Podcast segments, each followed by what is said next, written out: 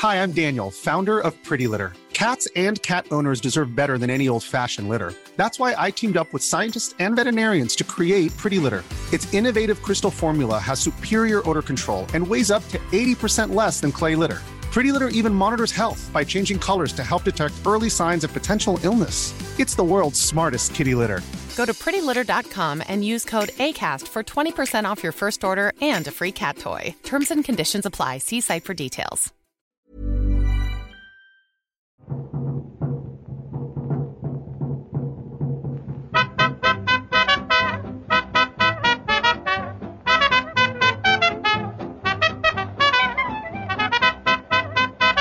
Muy buenas, amigas y amigos. Bienvenidas y bienvenidos una semana más al podcast Reload, programa sobre videojuegos que hacemos desde anightgames.com.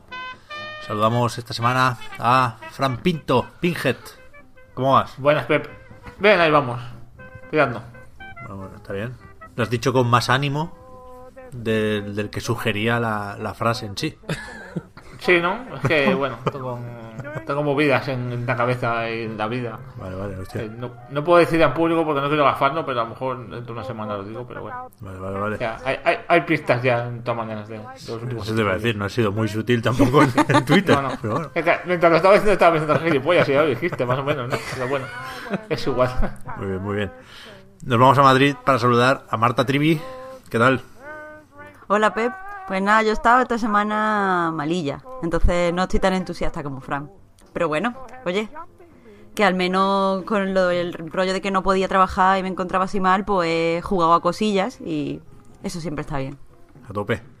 Y menos mal que me queda Víctor al final, que siempre está Yo estoy a tope, a tope. en una nube, tú. Jamás he estado mejor en mi puta vida. Joder. Increíble. 10, 10 sobre 5. Hostia. 40 de 40. 45 de 40. Vale, Luego, vale. pa- porque quiero decir, habrá gente que diga, no, acaba de ponerse el reload, está pues empezando a fregar los platos, ¿no? Que es una actividad que encaja muy bien, digamos, con escuchar el podcast o está mm, yendo de viaje o algo así, ¿no? Y de pronto es como, bueno, pues regular, tal, estaba enferma, tal, no sé qué, no sé cuál, pues yo digo, venga, esto lo levantamos. Esto lo levantamos. Pero estás dando a entender Entonces- que te has sentido obligado, que puede ser mentira. No, no, no, no. A mi, a mi, a mi entusiasmo estándar, digamos, que es menor que el que, evidentemente, que el que he intentado demostrar con esta efusividad total, le he puesto un plus únicamente como para balancear, ¿no? Para que el cómputo general sea positivo al final. Vale, vale, vale. vale. Pero es que, Víctor, tenemos que decir las cosas honestamente, que la gente vea que somos personas y que tenemos No. pues nuestros momentos. No, No, tenemos que... hay que, hay que, hay la- hay que vivir en la mentira y en la, y en la deshonestidad. No, Bueno, me lo voy a apuntar para los podcasts siguientes. En el, Esto- en el voy a ser súper deshonesta. Hablando de que la gente vea que sois personas, ¿no tenéis nada que hacer de promoción por ahí? ¿A un sitio donde habéis salido hace poco? Porque igual a la gente le interesa veros la cara, ¿no? ¿No, ¿no habéis salido vosotros, sí- Pepi Pinhead? Sí, bueno, en realidad sí. No, pues que hemos, hemos participado en el, en el programa de sci-fi de Sci-Fi Games. Nos estuvieron entrevistando. En realidad la entrevista fue hace ya un par de meses. Pero bueno, estamos igual de fabulosos que entonces. Sobre todo Víctor. Que siempre Está guapísimo. Yo estoy mejor ahora. Entonces estaba peor.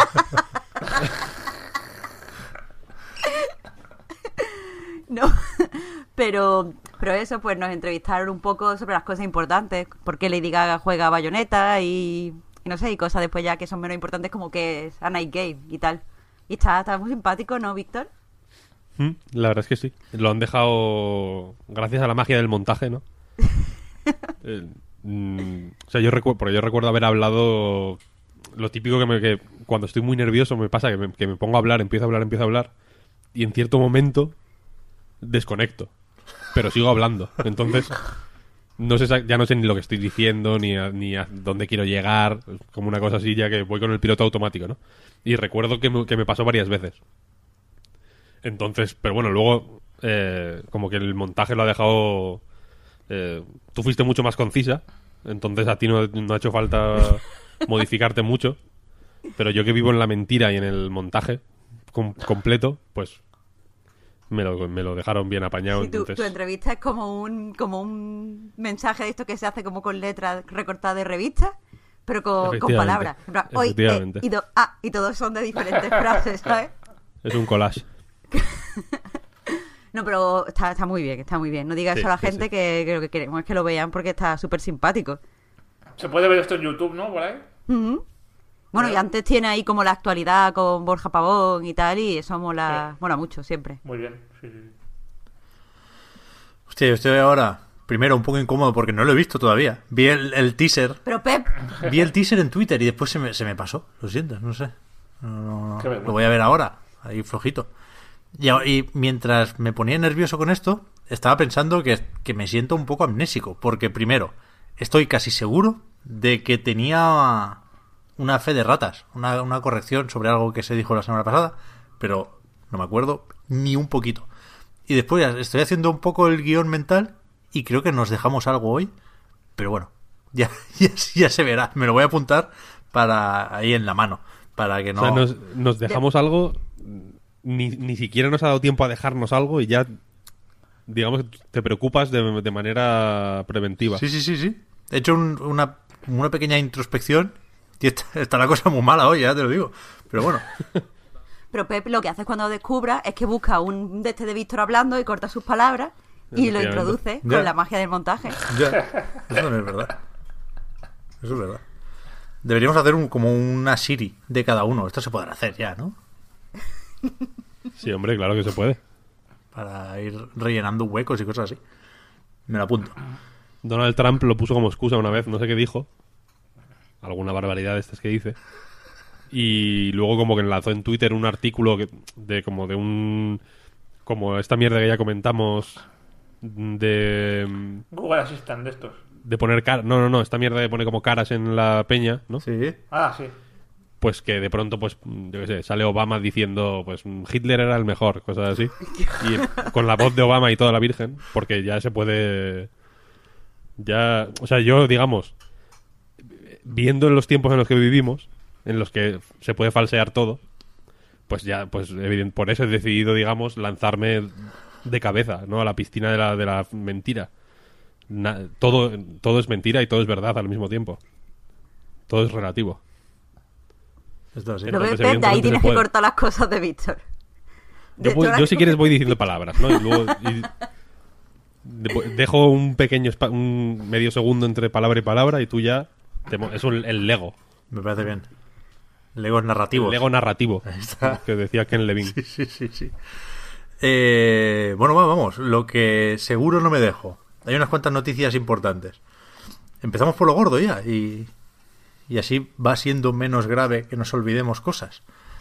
Entiendo que es lo de Star Wars, lo gordo, esta semana. ¿O qué? A ver, es yo. gordo, pero que tampoco es como. Yo no sé, yo no me he sorprendido. De hecho, Ya, ya. yo qué sé, como que, que es como. Lo, lo leí y fue como, pues, pues, claro, pues normal. A ver si es un proyecto que, yo qué sé. Claro, sor- sor- Es que ese electrónico, es que ese electrónico que has cogido ahora en un estudio y ejecuta completamente a toda la plantilla, tampoco nos sorprendería mucho. joder, pero ¿cómo estáis? Estamos en un punto ahora, ¿no? Hombre, Está, está la- no, ¿cómo están ellos, tío? Está la EA mala, mala. O ya, sea, ya, ya. Evil EA está a tope. ¿eh? Pero por eso digo que igual no es sorprendente, no es la palabra. Pero si en alguna noticia nos paramos un rato a, a comentarla, va a ser en esta, ¿no? Más que en Mortal Kombat Sí, 11. sí, eso sí. Es relevante, vale. Kotaku. Y cuando digo Kotaku quiero decir, por supuesto, Jason Schreier. Propósito de año nuevo, decir bien el nombre de este señor, que además parece, esto no lo hemos comentado nunca, más allá de ser un, un buen profesional hasta donde sabemos, ¿no? Porque tiene su libro, todo, todo, o prácticamente todo, y, bueno, yo diría que todo lo que dice es verdad, eh, en, en sus fotos, tanto cuando firma en Kotaku como en el Twitter, parece una bellísima persona. Sí. ¿No? Parece un contable ahí en- que no, Le vi en un E3. no se ha equivocado ni en una coma en su puta vida. Tío. Yo le vi en un E3 y tú le veías por cómo andaba. Decías, este tiene una exclusiva. Entre manos. Te- la, como con eh, por la velocidad, ¿no? Y por incluso la inclinación del tronco. Pero se, se retorcía las manos así como un poquito, como diciendo, "Mm, No, no, no, no. no. Tengo info. Disimulaba. Ah, bien. Como en plan, no estoy. a- Como en plan, no, no, no. no, entró. Estaba encima en una zona de estas de L3 que son como, que son como pequeñas oficinas, Uh, como pequeñas salas de reuniones. ahí te pierdes, ¿eh? Ahí si, si vas, si vas pensando en otra cosa, te pierdes. Él conocía eso como la palma de su mano. Y iba. eh, pues eso, disimulando, como en plan, ah, no, no, no, no, yo voy a. Tengo Voy cita, tengo cita con Warner, ¿no? que me- que, claro. voy a ver que, que voy a entrevistar a un PR. Y era, no, no, no, tú estás aquí, pues, joder, algo gordo, ¿no? Hay un libro aquí de 500 páginas en proceso. Des- lo estás escribiendo con las Google Glasses o algo de esto. Increíble. Está con el segundo ya, ¿eh? Se va a ser para verlo. Sí, sí, fenomenal, tío. El primero es muy bueno, lo recomiendo desde aquí. Sí, sí, sí, sí. Sangre, sudor y píxeles. En efectivo. Pues eso, Jason Schreier dice que Electronic Arts ha cancelado su juego de mundo abierto de Star Wars, que es aquel que venía rebotado de Visceral y de Amy Hennig y que en Electronic Arts Vancouver estaban reaprovechando para hacer otra cosa más rejugable. Esa es la información un poco ahí extraña que, publicó en su momento Electronic Arts. Y ahora dice Jason que eso fuera. Que, que de momento queda el, el de Respawn. Ese sí que parece que sigue. Hay quien dice incluso que sale en 2019. Recordad que solo tenemos un título y una, una cara de sorpresa de, de Vince Zampella. Eso es lo que asociamos de momento al juego. Pero, hostia, es un- una más, ¿no? En, en esa relación no muy fructífera entre Electronic Arts y Disney o, o Star Wars, que recordemos eh, se tiene que quedar así durante un tiempo más, porque esto era un contrato de exclusividad para 10 años y si no me falla la memoria han pasado 6, o sea, quedan 4 todavía. Así que no sé. Yo creo que para ellos es más un marrón ya que otra cosa, ¿eh? Ya. Bueno, y No, para Disney. Para Disney sobre todo, claro. Disney mm, tiene tanto dinero que da igual todo, creo yo, en realidad. Pero, Eh, pero eh. Disney siempre quiere más dinero. Y está sacando. sí. Está, está ultra volcado con, con Star Wars. Está haciendo las pelis como en, el calen- en calendario súper estricto. Y yo creo que no hay. Bueno, pocas cosas ahora que les pueda joder más ahora mismo que no está rentabilizando eso en videojuegos. Puede ser. Es que como la relación de Disney con los videojuegos en los últimos años es un poco rara, ¿no? No han prestado nunca, nunca demasiada atención. Hmm. Como que han subcontratado siempre cosas. Cuando, joder, en los 90 Disney hacía unos juegos de la hostia, ¿no? Y, y ahora es como una relación un poco extraña, como que no están de todo a gusto con, con nada. Y yo lo- desde el punto de vista de EA lo veo como un, como que has tenido aquí lo decimos siempre, ¿no? La franquicia más rentable de toda la historia de la cultura popular, seguramente, ¿no? Y no han sabido aprovecharla. Mm, joder. mm. Y sabiendo que encima tienes cuatro años por delante y que, que estás demostrando que no sabes por dónde, ¿no? No sabes qué rumbo tomar. No sé. Yo, yo creo que están deseando que se acabe el contrato ya y olvidarse de Star Wars y hacer otras cosas. Porque tampoco van más de dinero ya, ¿sabes? Como también tienen sus movidas con el food y tal, no, no les va a faltar un plato caliente en la mesa, pues no sé, no sé. Eh, ve- veo, veo eso, veo una relación desgastada y estropeada con el tiempo y veo una relación con su propio trabajo, ¿no? Que, que, que ya nos- no están contentos con nada de lo que hacen, pero lo que hacen tampoco es que sea lo que sacan tampoco es que sea una maravilla. Entonces, no sé. Es una pena porque mm, sobre el papel, ¿no? Una compañía tan bestia con una franquicia tan grande, ¿no? Sí, Da para, para mucho. Dejadme desde luego. contextualizar un poquito más esto porque a- así podemos ya opinar sobre todo y así evitamos a la gente aquello de escribir un comentario diciendo no, pero es que han dicho que tal y luego eh, que, después de publicar el comentario escuche que lo corregimos a los cinco minutos, ¿no? Después de publicarse esto, Electronic Arts mandó un comunicado que es un poco top 10 anime como communicates, ¿eh? que está, está un poco mal. Dice, lo, lo traduzco del inglés sobre la marcha. Ha habido especulaciones la pasada noche sobre uno de nuestros proyectos de Star Wars. Como parte natural del proceso creativo, el gran trabajo de nuestro equipo en Vancouver continúa y evolucionará en futuros juegos y contenido de Star Wars. Estamos a tope haciendo juegos de Star Wars y estamos, y muy emocionados con Star Wars Jedi Fallen Order de Respawn. Y compartiremos más sobre nuevos proyectos en el futuro, cuando sea el momento. ¿Qué quiere decir esto? Yo creo que confirma la información, sobre todo la actualización de la información. Porque, aunque al principio se hablaba de cancelación y el titular se quedaba así, luego se dijo que lo que ha pasado aquí es que han vuelto a rediseñar el, proyecto, sería ya la tercera vez que empiezan más o menos de cero, porque lo quieren hacer más manejable, un poco más pequeñito con la intención de tenerlo listo para 2020. ¿no? Eso sería un poco lo de evolucionar del mismo proyecto con la misma gente. También decía el amigo Jason que no, que no han despedido a nadie. Quiero decir, eh, a Vancouver es el, super cuartel general donde se hace de todo. FIFA y Star Wars también, ¿no? Así que en principio eso. En principio parece que ya no es tan prioridad lo del mundo abierto como eh, pues, empezar a generar juegos, ¿no? Y tener algo listo para este año, a ver si Respawn cumple, y para el siguiente, dejar, dejar menos huecos.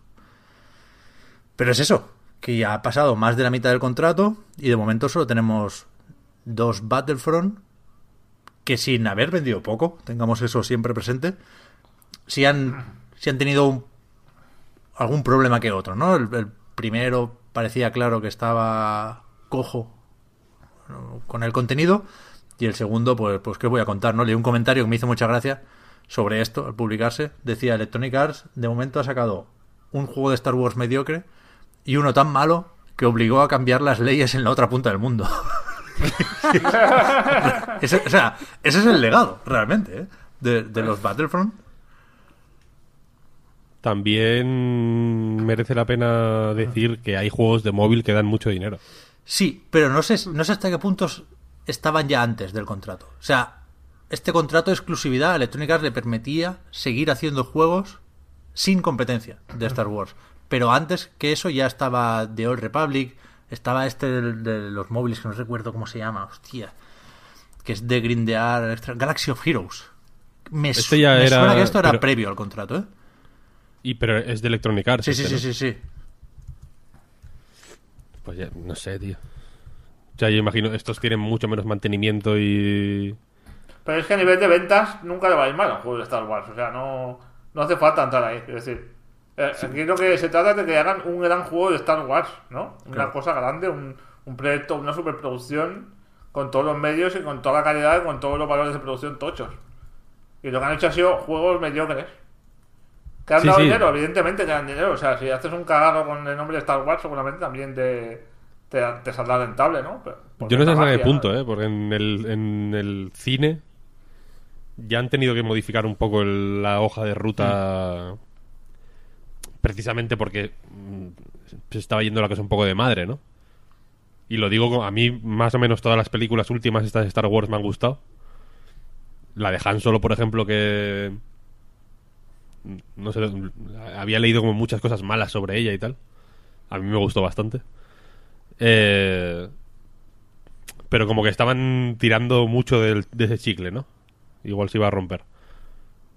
Y eh, yo qué sé, en, en videojuegos yo creo que les suda la polla hacer un juego bueno o un juego malo, ¿no?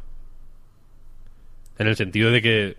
O sea, el... el- en el sentido de que, eh, por desgracia, en mi opinión, el contrato de Disney con Electronic Arts mm, la, es, es cuantitativo y no cualitativo, ¿no? No es en plan, venga, haced un juego increíble que aunque venda poco nos da igual, ¿no? Aunque venda poco, mm, todo va guay, ¿no? Precisamente pueden lanzar un- una caja de, de PS4 y Xbox One llena de diarrea, ¿no? Y con el logo de Star Wars, y si vende mucho, pues Disney dirá, "Buah, puta madre, puta madre. vamos, vamos para allá, vamos para allá. el tema. Claro, claro. Por eso que- Disney no- no, o sea, a ver, el, el tema es.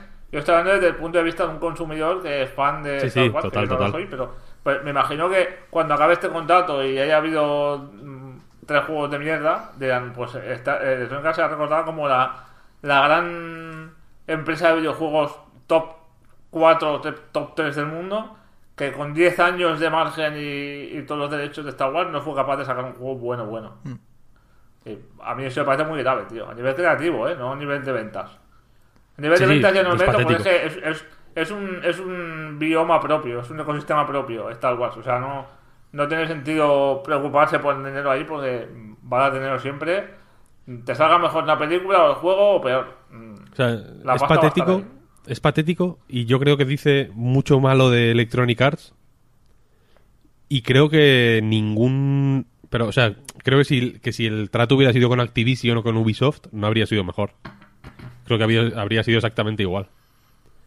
Hmm. O sea, creo que las... Yo, yo creo que habríamos leído menos noticias sobre problemas. sí. Habríamos leído... O sea, que se ha llevado, mm, se ha llevado por delante. Y perdón, antes de que se me olvide, el Galaxy of Heroes es posterior al contrato, ¿eh? Con lo cual, ahí sí que lo tienen amortizado. Tienes razón, Víctor. Yo estaba pensando en The Old Republic, el MMO que sí salió bastante antes. Sí, sí, sí, sí, sí. Pero. Pero que eso, que. El otro día discutiendo sobre esto decían, no, pero a lo mejor mm, empezaron los desarrollos y se han ido alargando y ahora al final del contrato saldrán todos de golpe. Bueno, ya veremos. O sea, lo que sabemos seguro es que Star Wars ha llevado por delante a Visceral. Si la intención de Electronic Arts fuera apostar fuerte por Star Wars, no se habría cargado un estudio entero de los que estaba haciendo cosas de Star Wars. ¿Sabes? Yo, yo creo que con Ubisoft podrían haber salido juegos reguleros. Habría salido el Assassin's Creed de Star Wars, el The Division de Star Wars, el Rainbow Six de Star Wars y el For Honor de Star Wars. Tal cual, tal cual. Pero habrían salido. Y no, no, no hubiéramos leído noticias sobre cierres, sobre cancelaciones, sobre evoluciones, sobre mierdas en vinagre. O sea, Hostia, estaría guapísimo el For Honor de Star bueno, Wars. te diré. Ya ves, te diré. estaba pensando ahora. Sí, sí, claro. Sí, sí, sí, sí. No, pero porque Ubisoft tiene, trabaja con menos. Como que hace más in-house, ¿no? Que se dice. No van a chapar Ubisoft mm, Hong Kong porque el puto juego de Star Wars vaya mal. Electronic Arts, evidentemente, con estos estudios en propiedad, pues puede mangonear un poco más. Bueno, pues son igual de Creo suyos, yo, ¿eh? ¿no? Eh, Visceral no era Redwood Shores uno de estos. Sí, son igual de suyos, pero quiero decir que si de pronto cierran una filial de Electronic Arts, suena mucho menos que si cierran Visceral. Si Visceral se llamara Ya, sí, sí, vale, Washington, cierto. pues sería como, mira, pues a tomar por culo. ¿Sabes? Hay, hay 40. Sí, sí, Nos da igual, ¿no? O, igual que si... ¿Entiendes lo que quiero decir? Que Ubisoft pues puede abrir y cerrar estudios. Yo qué sé, Crytek, por ejemplo, eh, chapó seis estudios, ocho estudios, no sé cuánto, Hace, hace un par de años. Y eran estudios que antes tenían un nombre, evidentemente nunca llegaron a ser eh, la mayoría de ellos tan tochos como Visceral a nivel de repercusión y tal. Pero como se llamaban Crytek Budapest o Crytek mm, no sé qué, no sé qué, ¿sabes? Pues Sí, sí, sí. es como, bueno, pues son movimientos de filiales que al final da igual, ¿no? Es como has chapado una oficina. Suena más a eso, ¿no? Has chapado, pues tenías dos oficinas, has cerrado una. Que, joder, has matado un estudio, ¿no? Es como estás aquí. ah. Si, si, si hubieran. Si, al absorber Visceral, ¿no? Lo, lo hubieran. Lo hubieran llamado EA no sé qué. Probablemente la repercusión hubiera sido menor, incluso. Aunque tuviéramos todavía en el recuerdo que era, que era Visceral. Eh, Pero como es como, joder, hostia, ¿no? Los del Dead Space, ¿no? Es como na- nada más y nada menos. como que... Y, y evidentemente el caso de Visceral es súper sonado porque Visceral yo creo que está muy, muy asociado a una época de, de Electronic Arts eh, con Richitielo y todo esto que era literalmente lo opuesto a lo que están haciendo ahora, ¿no? Como que hubo ahí una apuesta por eh, sacar juegos de cierta calidad, IPs nuevas, ahí salieron muchos juegos de, de- de Electronic Arts que todavía hoy se recuerdan con un cariño brutal, no solo el Dead Space, sino yo que sé, el, el, el Mirror's Edge, ¿no? Mm, en vez de tener a DICE haciendo, machacando ahí Battlefields como locos, pues fue como, venga, pues hostia, un juego ahí, en una época en la que los shooters, por ejemplo, eran... Es single player, ¿no? En general diría yo. Claro, en una época que los Claro. shooters eran el pack de single player y multiplayer, ¿no? Que el multiplayer estaba ahí como un, como un tumor asociado a todos los shooters sin... au- Aunque no hicieran falta, yo qué sé. Ellos dijeron, venga, pues, mm, bam. El Syndicate, por ejemplo, es una campaña para un jugador, un tal... Hicieron un tipo de juegos que eran raros en, en su momento, yo creo. Entonces, evidentemente, pues si chapa Visceral es como, hostia, ¿no? La, la, la Electronic Arts buena, por así decirlo, está muriendo. Mm. Pero que insisto que si hubiera sido, si el trato fuera con Activision en vez de con Electronic Arts, habría sido 70.000 veces peor. Pero 70.000 veces peor. Activision tiene más low profile, digamos, porque mientras Electronic Arts estaba haciendo el Mirror's Edge y el Dead Space y el bla bla bla, Activision estaban haciendo el Spider-Man, ¿sabes? De, de Pinox. Es como, como que daba más igual y el y los y tenían ahí los duty rolando, pero Ya, pero que igual se lo pedían a From menos- Software, Víctor, yo qué sé. O a Platinum. igual te hacían un Tortugas Ninja, ¿sabes lo que está- eso está claro. Pero yo- es que el otro día pensaba en esto también. Hostia, ahora tengo muchas cosas en la cabeza y no sé cómo ordenarlas, ¿eh? Eh, vi un, documental. eh, Esta semana hemos estado hablando de esto con el Sopas. En un canal que se llama Archipel de YouTube que hacen mini, mini documentales sobre arte en Japón, muy especialmente de videojuegos. Hay un vídeo de hace unos meses ya, ¿eh? Del, sobre la, la bajona del videojuego japonés en la generación de 360 y Play 3, eh, lo que parecía una migración masiva a los móviles y el resurgir de los últimos años, ¿no? Y sale ahí Yoko Taro hablando con, con, con su pecera, pero muy serio y muy bien, y dice que, que él considera que la, principal diferencia entre, entre Occidente y Japón en el desarrollo de juegos es que los occidentales lo tienen todo muy sistematizado, que el desarrollo de videojuegos es algo preparado para minimizar los problemas. ¿No? Y en Japón no, no es así. En Japón los problemas salen y se solucionan y es un poco más im- improvisado y por ello eh, tiene un punto de pícaro que acaba traduciéndose en, creatividad, ¿no? Y, y realmente parece que sea así, ¿no? Que, que, que en Occidente los juegos son pues la hoja de Excel que hemos comentado aquí mil veces, ¿no? Un estudio de mercado que se lleva a cabo con una serie de procesos de desarrollo que no admiten dudas, digamos, ¿no? Entonces, una, parece que, tengas que escoger entre una de dos. Arriesgarte y ser creativo o no arriesgarte y ser eficiente. Y Electronic Arts, Star Wars lo ejemplifica especialmente bien, ¿no? Porque, aunque es verdad que a veces las licencias son un tiro que te sale por la culata, por aquello de que se ponen muy cabezones desde Disney y no te dejan hacer lo que tú quieres, ¿no? Siempre se, se deja entrever que hay fricciones en eso, ¿no? Que tienes que validar cada paso que das en el, en el proyecto y eso se, se enquista. Pero desde el punto de vista del usuario, lo que, lo que se percibe es, coño, tienes una red de seguridad brutal, por lo que decía Fran, sabes que vas a vender una barbaridad, y tienes hecho el lore, debería ser más fácil hacer esto. Y, no- y no. O sea, yo... También es que son una detrás de otra, es lo de, lo de Star Wars, más la castaña reciente, o el castañazo, perdón, la castaña no, pero el juego está muy bien, de Battlefield 5, más Más Effect Andrómeda, más el cierre de Visceral. O sea, al- algo pasa en Electronic Arts, llevamos más dos o tres E3s para prenderles fuego. O sea, es que ven- hace tiempo que decimos que algo pasa en Electronic Arts y, y cada vez que tienen la ocasión de decir que no pasa nada, la lían más y nos hacen pensar que sí que pasa y que, que lo que pasa es más gordo de lo que pensábamos. No sé, yo, me parece súper raro esto, tío. Muy, muy, muy raro. La cadena de hechos que nos llevan aquí. Al mismo tiempo, es cierto que tener una red de seguridad de decir, vale, pues da igual lo que haga que voy a vender, ¿no? Debería hacer las cosas más fáciles, pero esa, esa red de seguridad, digamos, trae consigo una cantidad... mm, esto es opinión mía, vaya, no, no tengo los, los- los datos, el hard data, para corroborar esto que voy a decir, pero tiene una cantidad desproporcionada totalmente de intermediarios, digamos, Sí, sí, sí.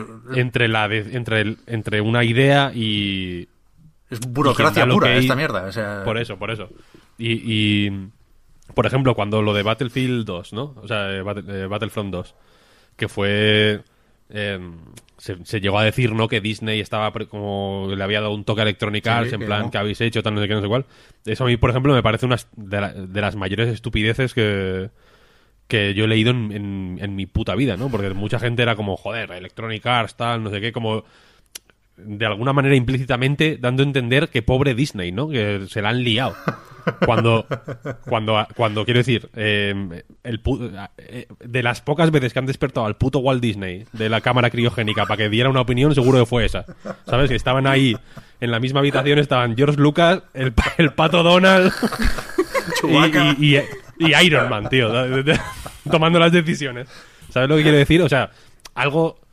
eh, Electronic Arts es una de las mayores multinacionales de, de- de los videojuegos de- del planeta, tío. Sí, sí, sí, está claro. está Evidentemente, si van a tirar. Si te van a tirar de la polla, perdón por la expresión, de una forma tan, tan salvaje, saben que te va a doler un poco igual, ¿no? Entonces. Entonces. eh, esa decisión fue hiperconsensuada y sabían. Y seguramente sabían que la, que la podían liar. Mm, quiero- o sea, no me, no me creo yo que de pronto sea como, uy, lo siento, lo siento, es que pensábamos que estaba todo guay. No, no, no, no, no. Hijo mío, para nada. Eh, quiero decir que tienen, insisto, como hay infinitos mm, mandos intermedios que mm, algo tendrán que hacer, yo imagino que habrá 70.000 informes mm, que, que, que- que corroboren cada, cada paso que dan, ¿no? En plan, vale, pues si hacemos esto, hay estos peligros. No pueden, porque están jugando con, no solo con mucho dinero, sino con el dinero de mucha gente, que, que es la... Yo creo que ahí está la, la- el punto clave, ¿no? Porque si es mucho dinero de, de, de una persona, pues es como, mira, pues yo qué sé, da igual, ¿no? Es como Johnny Depp, ¿no? Que se compra una isla y la lía y de pronto la- los- sus gestores es como, me cago en Dios, Johnny, tío, que la has liado. Pero aquí hay un montón de inversores, ¿no? Que, que- que- que tienen todos algo que decir y son y son una turba, digamos, que, que- se te va a echar encima si la lías. Sí, sí, sí. Entonces, entonces, ¿qué quiero decir? Que, que cualquier liada que pueda haber habido, o cualquier, eh, o incluso el cierre de Visceral, o incluso la cancelación del juego de este Electronic Arts, o la cancelación del de Respawn cuando la anuncien, que ya la anunciarán. No, Eh, no. Todas esas mierdas. va a salir y va a ser la hostia, ¿eh? Que está el Stick Asmussen ahí, tío. que- Ese va a ser bueno. Ah, bueno, pues entonces sí. Y el Titanfall 3 también. Me, fío, me fío, si esa, esa gente hace buenos juegos. Pero bueno, la, que la cosa es que todas estas decisiones.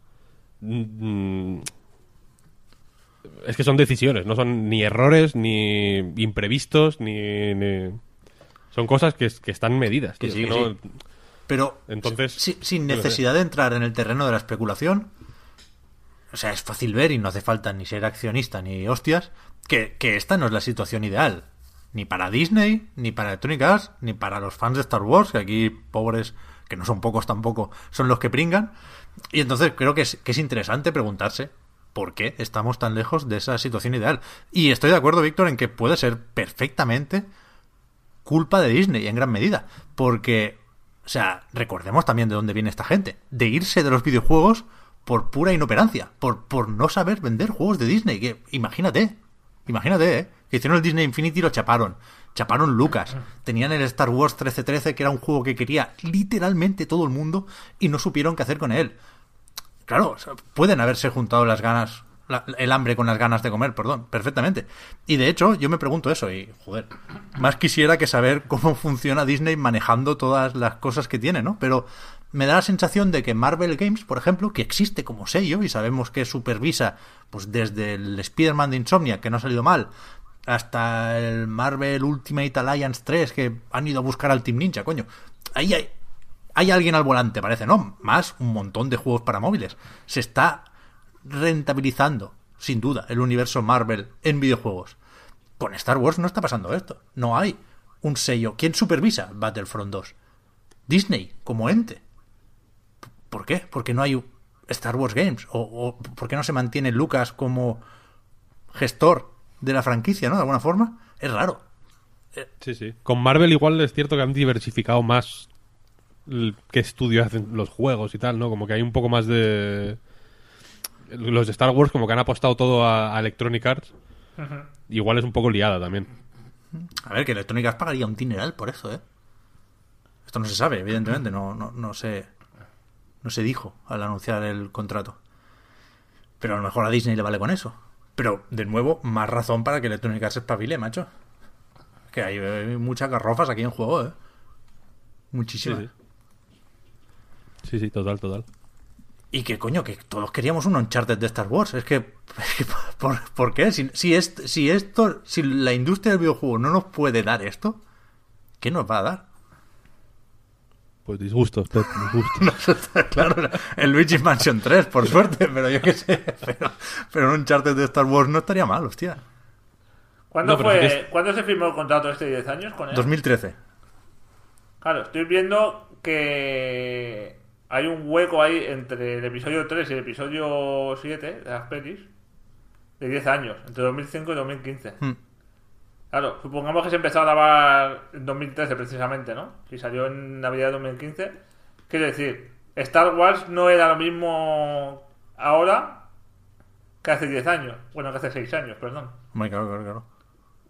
Mm, A ver si me explico. Que, que a lo mejor si tuviesen que tomar la, la misma decisión ahora mismo, harían lo que han hecho con Marvel, que es lo que dice Víctor, que sería diversificar más y crear un poco de competencia entre distintos estudios para hacer. mm, ¿no? Claro, claro. Y que est- au- aunque estén, por eso lo decía, ¿eh? aunque estén bajo el paraguas de Disney, a lo mejor Marvel y, y Star Wars ni se hablan y, y pueden tener estrategias 100% diferenciadas, desde luego. Pero, pero sí, sí, es verdad. Y también en Star Wars ha habido movidas con las películas. Han ido directores Claro. por diferencias creativas. Claro, claro. Es, es difícil manejar esto. Algo tan querido y tan importante y tan grande y con tanto dinero en juego. Sin duda, no, no decimos que sea fácil, ¿eh?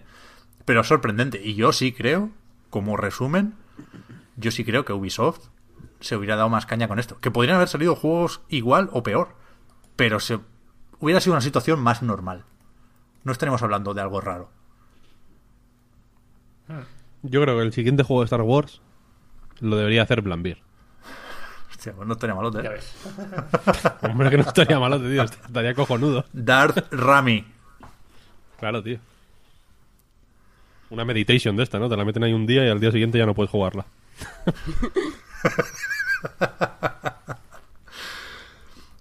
No sé, eh, iba a decir, claro, iba a decir, a ver qué pasa en el E3. Pero es que este E3, vete tú a saber. Bueno, Electronic Arts ya no vale 3, ¿no? Este EA Play, a ver qué hacen. Pero no pueden.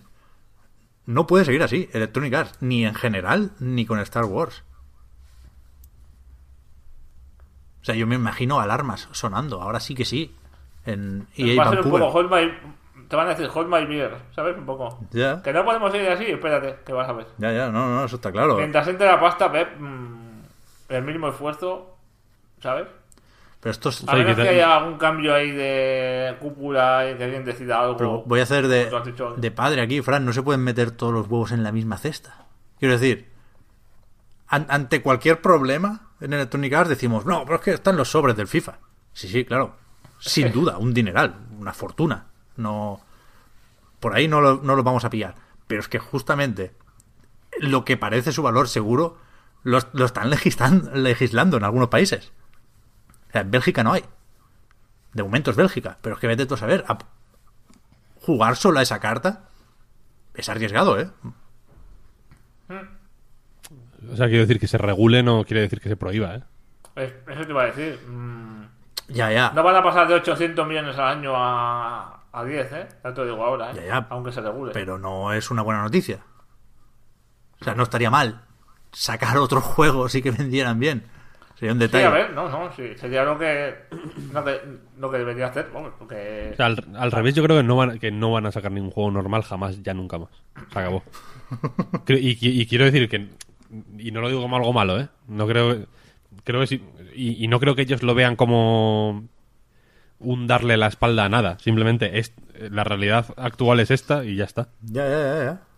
Eso ¿no? no quería decir yo ahora con que, con que, con que Electronic Arts tiene un marrón con Disney ahora mismo, con, con la franquicia de Star Wars. Que, que a lo mejor, si hubiesen sido 5 años en lugar de 10 el contrato, estarían más, más, más tranquilos. Porque ahora tienen como la obligación de hacer cosas con Star Wars, cuando a lo mejor no están teniendo la necesidad de hacer cosas con Star Wars. No sé si me estoy explicando. Sí, está claro. Esa es otra cosa que se dice, que, que el, el trato se anunció, se firmó justo antes de que Andrew Wilson se convirtiera en el presidente de Electronic Arts. O sea, no, no lo firmó él. A lo mejor, decías tú, Fran, Star Wars ha cambiado en 10 años, eh, Electronic Arts también. Efectivamente. A lo mejor no, Claro, claro. a lo mejor le molesta este trato, es cierto, es Es completamente como la pareja que se casa cuando son muy jóvenes y luego los dos cambian mucho.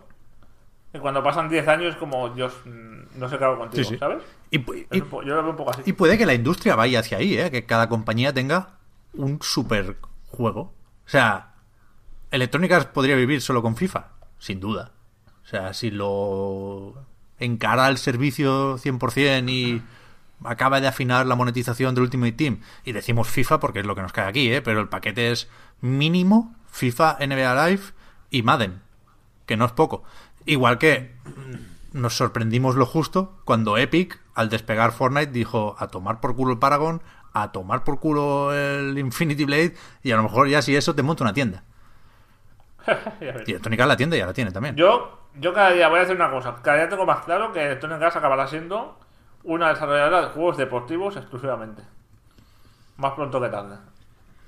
No tiene por qué, ¿no? No sé. Sería una Me gustaría que no, ¿eh? Evidentemente, ¿eh? O sea, joder, hay, mu- hay muchos juegos de, esta- de, de Electronic Arts que me gustan, hay una historia ahí, ¿no? Pero es que lo veo tan enfocado a monet- a monetizar, los veo tan con unos planes tan tan de, de, de fondo buitre al final, ¿sabes? De, de- no sé. Creo que, que- que van a van a ir deshaciéndose de todo lo que no le está dando cierto margen de dinero y van a ir a, a- a especializarse en eso, creo yo. Porque esa es la otra, la otra opción, ¿no? Si no diversificas, te especializas. Y es lo que creo que va a hacer Electronic Arts. Ojalá, ojalá me equivoque. ¿eh?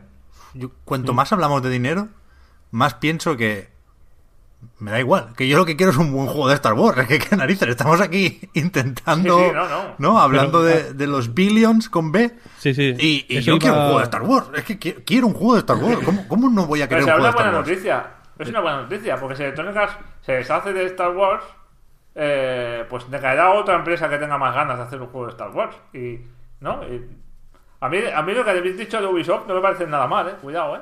Ah, ya, no, no, no, no, Darle- no, Mira, yo me tomo la pildorita esta del We Happy Few y acabo esto. Esto es lo último que voy a decir sobre el tema hoy. Sí, venga, vamos a hacerla ya. Star Wars Jedi Fallen Order GOTI. Muy bien. yo iba a decir que. Yo iba a decir que efectivamente. eh, o sea, que, que mm, especializarse. Que eh, Pep decía, ¿no? Yo, yo solo quiero un juego de Star Wars, ¿no? Tal. cuanto más hablamos de dinero, no sé qué. Correcto. Pero la especialización yo aquí no creo ni que tenga que ver con... O sea, quiero decir que el género del, juego o lo que sea es irrelevante en última instancia, ¿no? Porque lo, que- lo único que importa es el, el, el mecanismo de monetización que tiene alrededor. Y en ese sentido, Fortnite es literalmente idéntico a... Yo qué sé. A Anthem o a... eh, o al juego este de los barcos de Ubisoft si tiene un esquema de monetización eh, similar. Hombre. Quiero decir que la especialización yo creo que va a ir por ese, por ahí, ¿no? En realidad.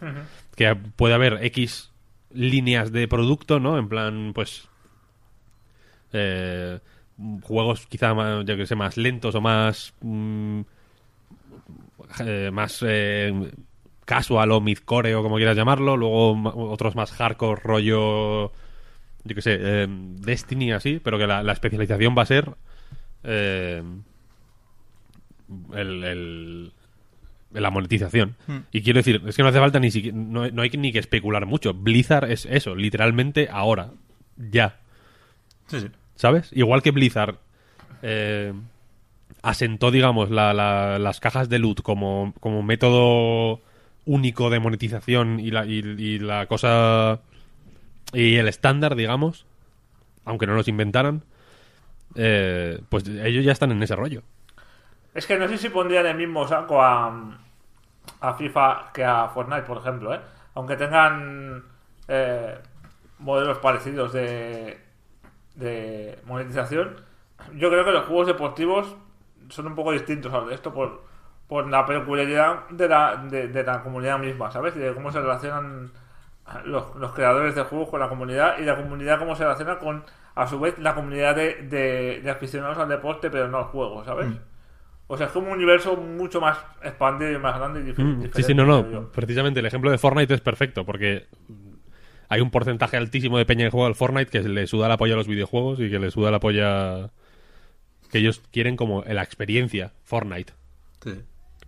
No, no, no es como, hostia, pues mm, dentro de la historia de los shooters competitivos, Fortnite mm, encaja en esto. No, no, no, les, les suda los huevos, ¿no? Tienen ahí una camiseta que pone Fortnite y, y hacen aquí el baile este de, ¿no? Así de del mover los brazos, no sé qué, y punto pelota. Y cuando salga otra mierda, pues irán a esa mierda. Quiero decir que, eh, evidentemente, es una experiencia totalmente distinta a, a- a la que a la que puedo tener yo o, mucha gente que esté escuchando esto. Pero que yo creo que la especialización va a ir por ahí y, el FIFA es o sea literalmente igual que el que el Fortnite. El Fortnite tiene el Battle Pass este que te obliga te esclaviza para que juegues eh, X horas al día para conseguir llegar al nivel 100 y el FIFA pues tiene lo mismo con, con el foot. Eh, este, este es el o sea, y que cada vez más juegos tienen este tipo de mierdas, ¿no? De, de obligarte a fichar, de, de- obligarte a hacer X horas. El Quake Champions, por ejemplo, que es lo más cercano a un juego de este estilo que juego yo, tiene lo mismo. Es, es, el mismo juego que el FIFA, al final. Lo, lo que haces en el juego es distinto, pero el, el metajuego es igual. Al final. Así que, como que da, da lo mismo, ¿no? O sea, yo creo que por ahí va a ir- van a ir los tiros. Por eso la, la única salvación es que Blanvir haga el, el juego de Star Wars. Star Wars 1313. Y el. Y a ver qué pasa con el Anthem, vaya. Que es ahora mismo. ¿No? La apuesta. Fuera, Anthem es el mismo juego. fuera de Star Wars, ya, ya. Pero creo que la situación de Electronic Arts cambia. ¿No? Eh, Se, se, se bifurca, se ramifica. Telltale. Eh, el- el Anthem vende bien y funciona bien durante unos cuantos años.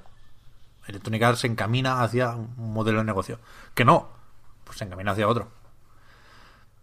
A mí Anthem, o sea, sinceramente, después de haber visto los últimos vídeos, me interesa ya sobre todo por esto.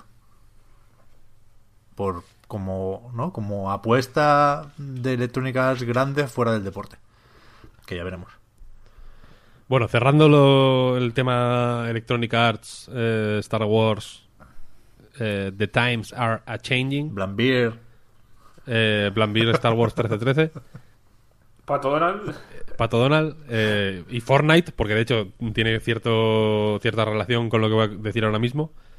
Eh, me alegra comunicar en el podcast Reload que como se han cagado un poco porque Carlton ha denunciado a Epic por meter el, el, el baile, ¿no? Y ha habido más denuncias, ¿no? Porque ahora de pronto bailas, te copian el baile y denuncias. Es un poco el ciclo de la vida eh, actualmente. Parece que el chaval del Switch Switch este también va a denunciar, ¿no? Tengo Sí. A tope. Me- bueno, ¿eh? Pues bien, porque desde, desde ayer o antes de ayer, no recuerdo exactamente, desde esta semana, desde luego, Forza Horizon 4 es mejor juego porque ha eliminado el baile de cartón. y, otro, y, otro- y no recuerdo qué otro baile, pero hay, hay dos, como los dos bailes que están que han, eh, que han copado titulares, como se suele decir, porque ha habido denuncias eh, por Fortnite, no, no por, por Forza Horizon, de hecho, ni nada por el estilo. Han decidido, antes, antes de que de que la cosa se ponga peor, han decidido eliminarlos. Así Qué que bonito, desde cuando, aquí, cuando, qué bonito cuando la legalidad moldea la sociedad, ¿eh? cuando la legalidad mejora los ju- videojuegos, tío, Claro, es que lo estamos viendo. que no, tío, que van. Eh, Corrige, corrige eh, cosas terribles que pasan en el mundo, sí, sí. pequeños errores históricos, digamos, pues se van. Esto es la. es- quiero decir, la política es esto. pero. Eh, Pero que desde no- aquí que no van a quitar animo los a toda bailes, la tío. gente. Desde aquí animo a toda la gente que cuyos bailes están en el mundo del videojuego a que denuncie. hay que hay que sobrecargar totalmente el sistema penal de- de- de- de- del mundo, el, en Estados Unidos sobre todo, vaya, porque supongo que si lo denuncias en Toledo, pues tendrá menos, menos tirón, pero eh, hasta que no haya ningún baile en Forza Horizon. Eso es mi- Esto va, a tener, esto va a tener consecuencias positivas también a nivel laboral, porque ahora los estudios tendrán que contratar a coreógrafos, tío, para que inventen bailes nuevos, en lugar de copiarnos. Pero ese es el tema. O sea, que los Ojo. bailes no van a desaparecer. No, no. Van a ser sustituidos por bailes peores. Quiero decir, si hay que, si hay No, que no, bailar, bailes nuevos, tío. que se baile como Carlton, tío, yo qué sé. Y pagarle al Carlton, eso sí. Algo. Yo creo que hay que desviralizar los bailes, tío. Que cada uno baile lo que salga de los huevos y ya está, tío. ¿No? Eso estaría bien. Totalmente, totalmente. Que tú Hay pagues, que bailar. pagues hay cinco que bailar pavos. con, con libertad. Tú pagas cinco. Mira, el futuro es este. Tú pagas cinco pavos para un baile. Entonces, lo que hace esto es activar el Kinect para que te escanee el freestyle que te marques en ese momento ahí en casa. El tuyo. ¿Sabes? Esa Bueno, pues conmigo mala. lleva, lo lleva regular, ¿eh? Hombre, nos podrían poner, igual que hacen editores de personajes, algún tipo de sistema de animación que pueda mover al muñeco como una marioneta y memorizar el movimiento. Pues ya está. Estaría guapo, ¿no? Eso. Ya ves. Entonces todo el mundo haría el baile de Calton en casa. Seguramente, claro. Pero entonces habría que denunciar particularmente a cada usuario que haya copiado. Bueno, a ver, más cosas. Yo también me entretengo un segundo porque antes mencionabas, Víctor, el Skull and Bones. Y anécdota aquí que me sirve para presentar la noticia de que The Division tendrá beta el 7 de febrero. Tienes acceso garantizado si reservas el juego, pero si no, te puedes apuntar en una web de Ubi y, ya te avisarán, ¿no? Si te toca. Y yo lo hice, me, apunté ahí, beta Division. Y en la web del The Division me ponía, by the way, también tenemos, te puedes apuntar a la beta del Skull and Bones y ya te avisaremos. Y yo, ah, pues vale. Me hizo gracia eso. ¿Te gusta el The Division? Pues mira, los piratas también. Eso. eh, nada, que me he acordado del Skull and Bones dos veces esta semana. Hacía muchísimo que no, que no pasaba esto. Eh, la otra noticia que teníamos por aquí apuntada es que del Mortal Kombat habrá que decir algo. ¿No visteis ayer el streaming? No, vamos a ver. No, Pep. Pero estuvo No, guay, ¿eh? no, no. Había, yo me escandalicé. ¿Cómo Porque, vamos a ver un streaming de Mortal Kombat? bueno, pues noche? hubo, Es que- hubo de todo, hubo de todo. O sea, está, por ejemplo, el titular que, que destacan ellos es que la... ¿Cómo se llama? Es que no me acuerdo el nombre, tío. ¿Cómo se llama la... La chica del UFC, la más famosa? Ronda Rousey. Ah, son Rousey. Ahí está. Que es la voz ahora de Sonia Blade. Mm. Tiene Sí, ahí sí, su, celebrity. Después vimos a Geras. Que esto lo habíamos apuntado la semana pasada. Que es como un. No, no sé, es como una deidad, no sé si. egipcia o qué. Pero mm, es que lo, lo vi de fondo. Pero tiene la sangre azul. Con lo cual es, es realeza, de alguna forma. ¿Se sienta en el trailer o en el streaming? ¿Se llega a sentar? Es verdad, no me fijé. Esto es importante. Creo que no. Bueno, Creo que no. Pero Era una sorpresa de última hora. Otra cosa interesante es que se, se, se especuló con la posibilidad de que la versión de Switch saliera más tarde, porque algunas tiendas lo fechaban para el 10 de mayo y la la fecha en principio que, que- que se anunció de Mortal Kombat 11 es el 23 de abril. Entonces lo estado mirando, ahora he cerrado la pestaña, me cago en la leche. Y todavía no está la, la nota de prensa en español en el momento de grabar esto, pero en, en inglés decía que Mortal Kombat sale para PlayStation 4, eh, Xbox One, PC y Switch a partir del 23 de abril. Con, con lo cual, casi seguro que to- o sea, todas las versiones no saldrán el 23 de abril. Y es, es fácil creerse de la Switch y vete a saber qué pasa con el PC. Yo también creo que igual la meten en, el- en la segunda jornada. Pero bueno, es que pinta muy bien el juego, ¿eh? Es aquello, ya, ya dijimos que Injustice 2 tenía unos graficotes bastante considerables, ¿no? Sobre todo con las caras, con la animación facial. Y, y bueno, este, este Mortal Kombat 11 no tiene más misterio, ¿no? Es un poco Injustice 2 más Mortal Kombat 10, que ya, ya traía lo suyo, ¿no? Y las caras están muy curradas, hay mucha personalización, puedes cambiarle la, la mascarilla a Scorpion y a Sub-Zero y meter en cajas de loot ahí, por supuestísimo.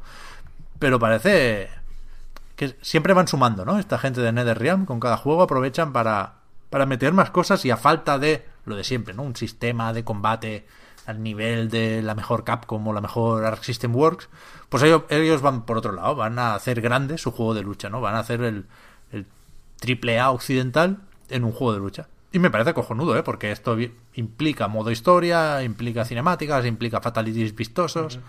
El, el del Baraka arrancando la cara lo he visto ya unas cuantas veces. Y está guay, le tengo ganas a este juego. Creo que lo va a petar, ya lo dijimos. Y ayer había un niño jugando. Esto yo lo, lo tenía de es fondo. ilegal. Lo tenía de fondo y me pareció escandaloso. Que, que es lo típico que la liamos porque es una eminencia en la escena de la lucha o no sé qué, ¿eh? pero parecía en una presentación oficial de Warner, de NetherRealm, con Ed Boon ahí de maestro de ceremonias, se estuvieron echando unas partidas después, y había uno que parecía un niño, a lo mejor tenía 18 recién cumplidos, pero de- desde luego no...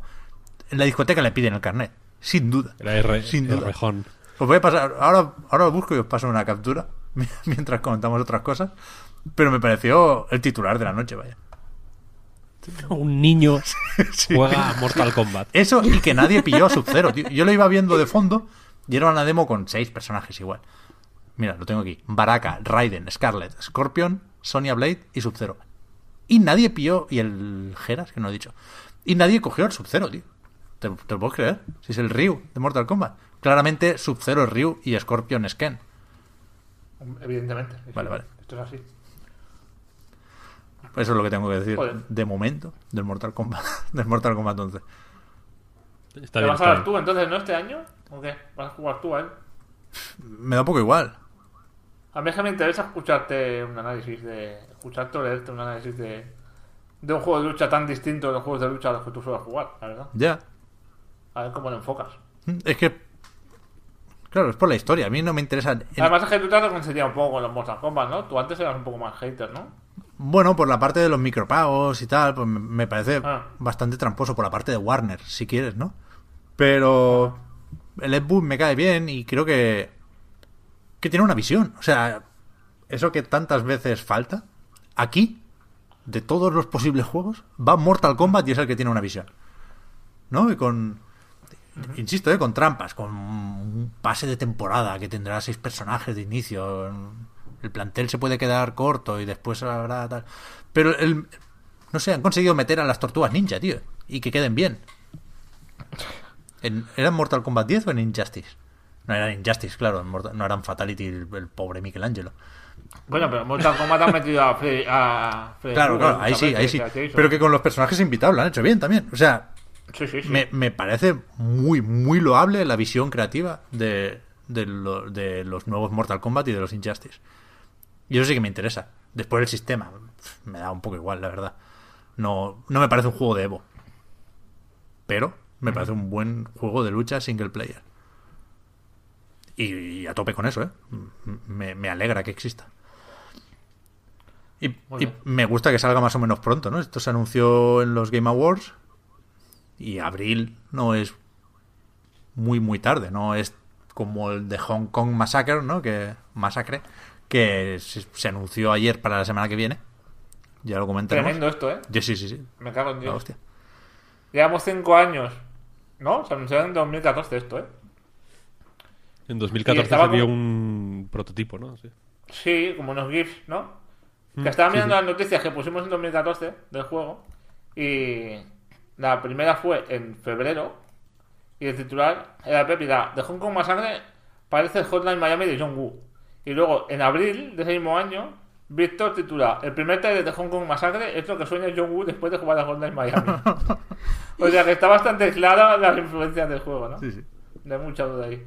Y sí, sí, yo es un juego que espero con muchísimas ganas desde hace desde que, desde que vi los primeros GIFs.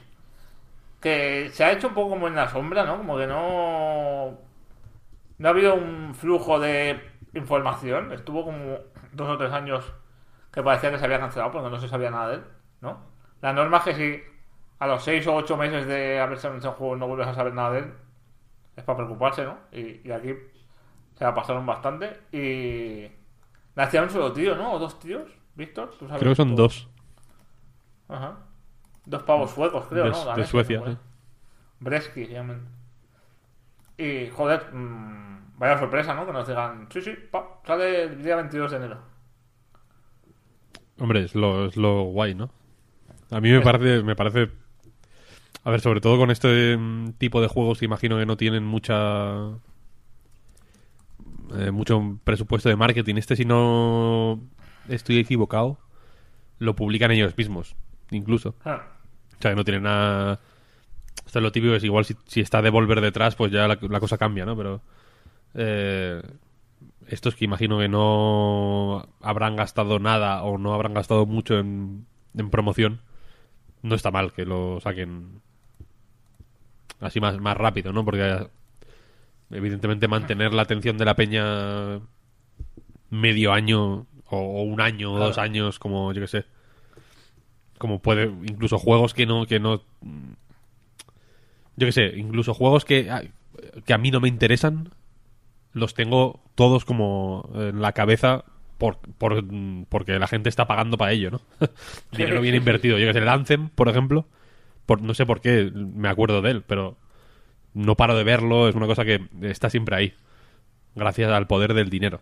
Pero con, e- con estos, pues es como, mira, pues eh, sale, sale tal día este tráiler así guapote para que lo veáis y, y ya está. Y la semana que viene ya lo podéis jugar, que está, que, que está guay. Hostia, es que estoy pensando que esto se está grabando el viernes 18. Para la web saldrá el día 21. O sea que sale mañana. Sí. El juego, si lo piensas. Sí, sí. O sea, muy loco, ¿eh? Tiene graficotes, por cierto. El último trailer a mí me ha dejado con muchísimas ganas de jugar. ¿No? Sí, sí, total, total. Muchas partículas, muchas chispas, ¿no? Muchos neones. Me gusta mucho eso de cuando pegas un tiro con una escopeta a un, perso- a un enemigo, salga el manchurón grande, ¡pum! como si cuando chafas una mosca, ¿sabes? Me parece muy guapa. Y tira muchísimo de, de la influencia que siempre se dice, ¿no? Del Jungu, de, de, de Hervidero, ¿no? De Hardboiled. Bueno, Creo que hay hasta una. Hasta un nivel que es como un restaurante de estos hongkoneses, ¿no? Como todo de madera y de caña y tal.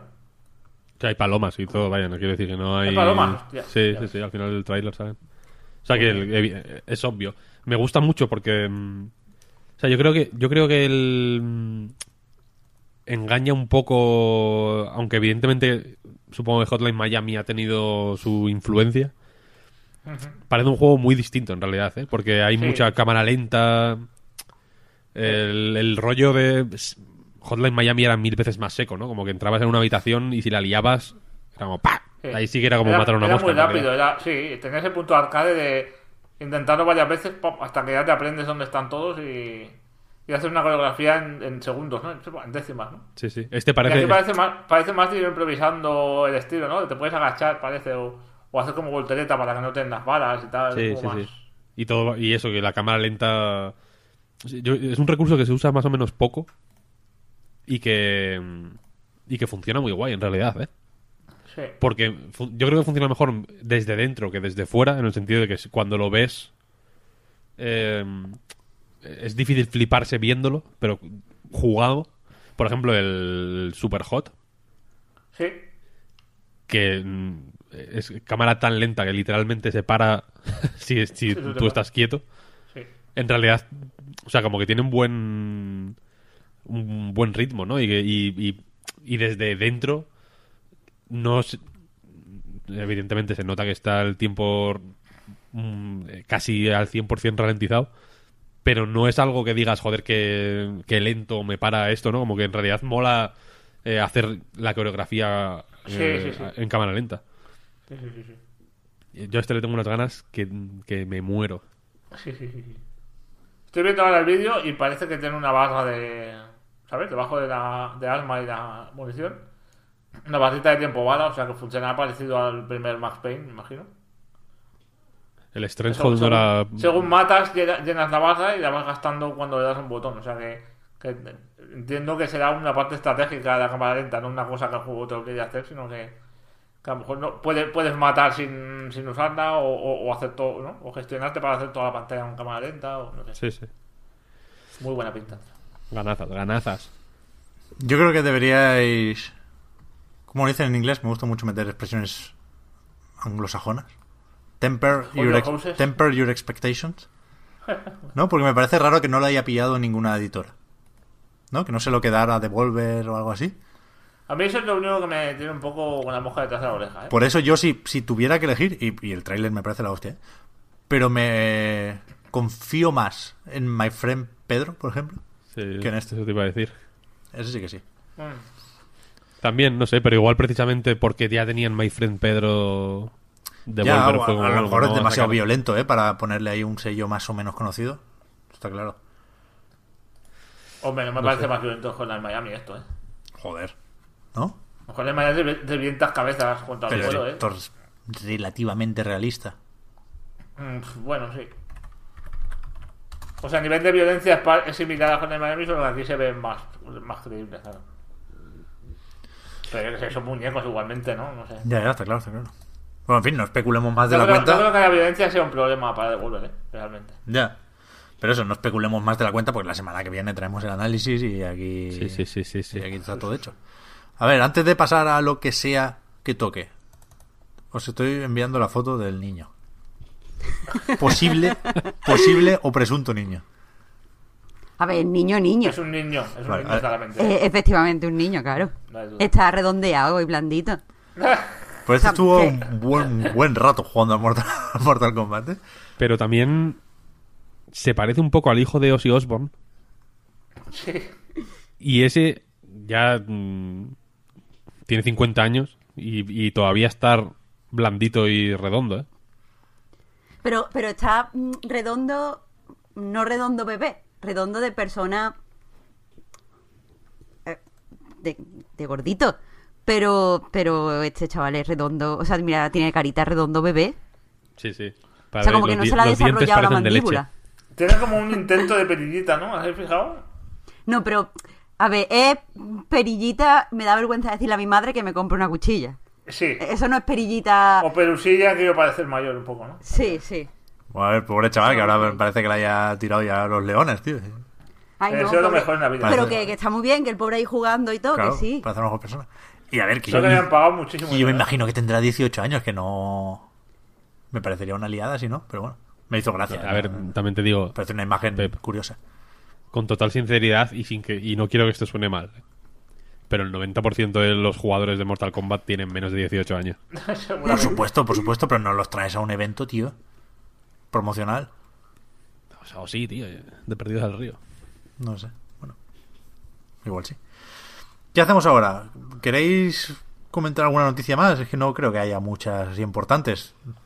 Decíamos antes de empezar a grabar, guay que IO Interactive haya abierto un estudio en Malmo porque eso significa que en principio las cosas no van tan mal como podía uno suponer habiendo visto poco de Hitman 2, ¿no? Es un juego que no ha hecho mucho ruido, pero esta gente que ya ha tenido lo suyo con con el no sé, el portazo que les dio Square Enix, Hombre, es que después de, después de la forma en que Square Enix se deshizo de Claro. ellos, que yo de lo más bestia que he visto en mucho tiempo, a este nivel de, de, de empresas, eh, es que recordemos que fue como una nota de prensa para los, eh, para los, para los accionistas diciendo, sí, sí, hemos cortado, hemos cortado relaciones con esta gente porque no nos había cuenta, ya está, en plan, venga.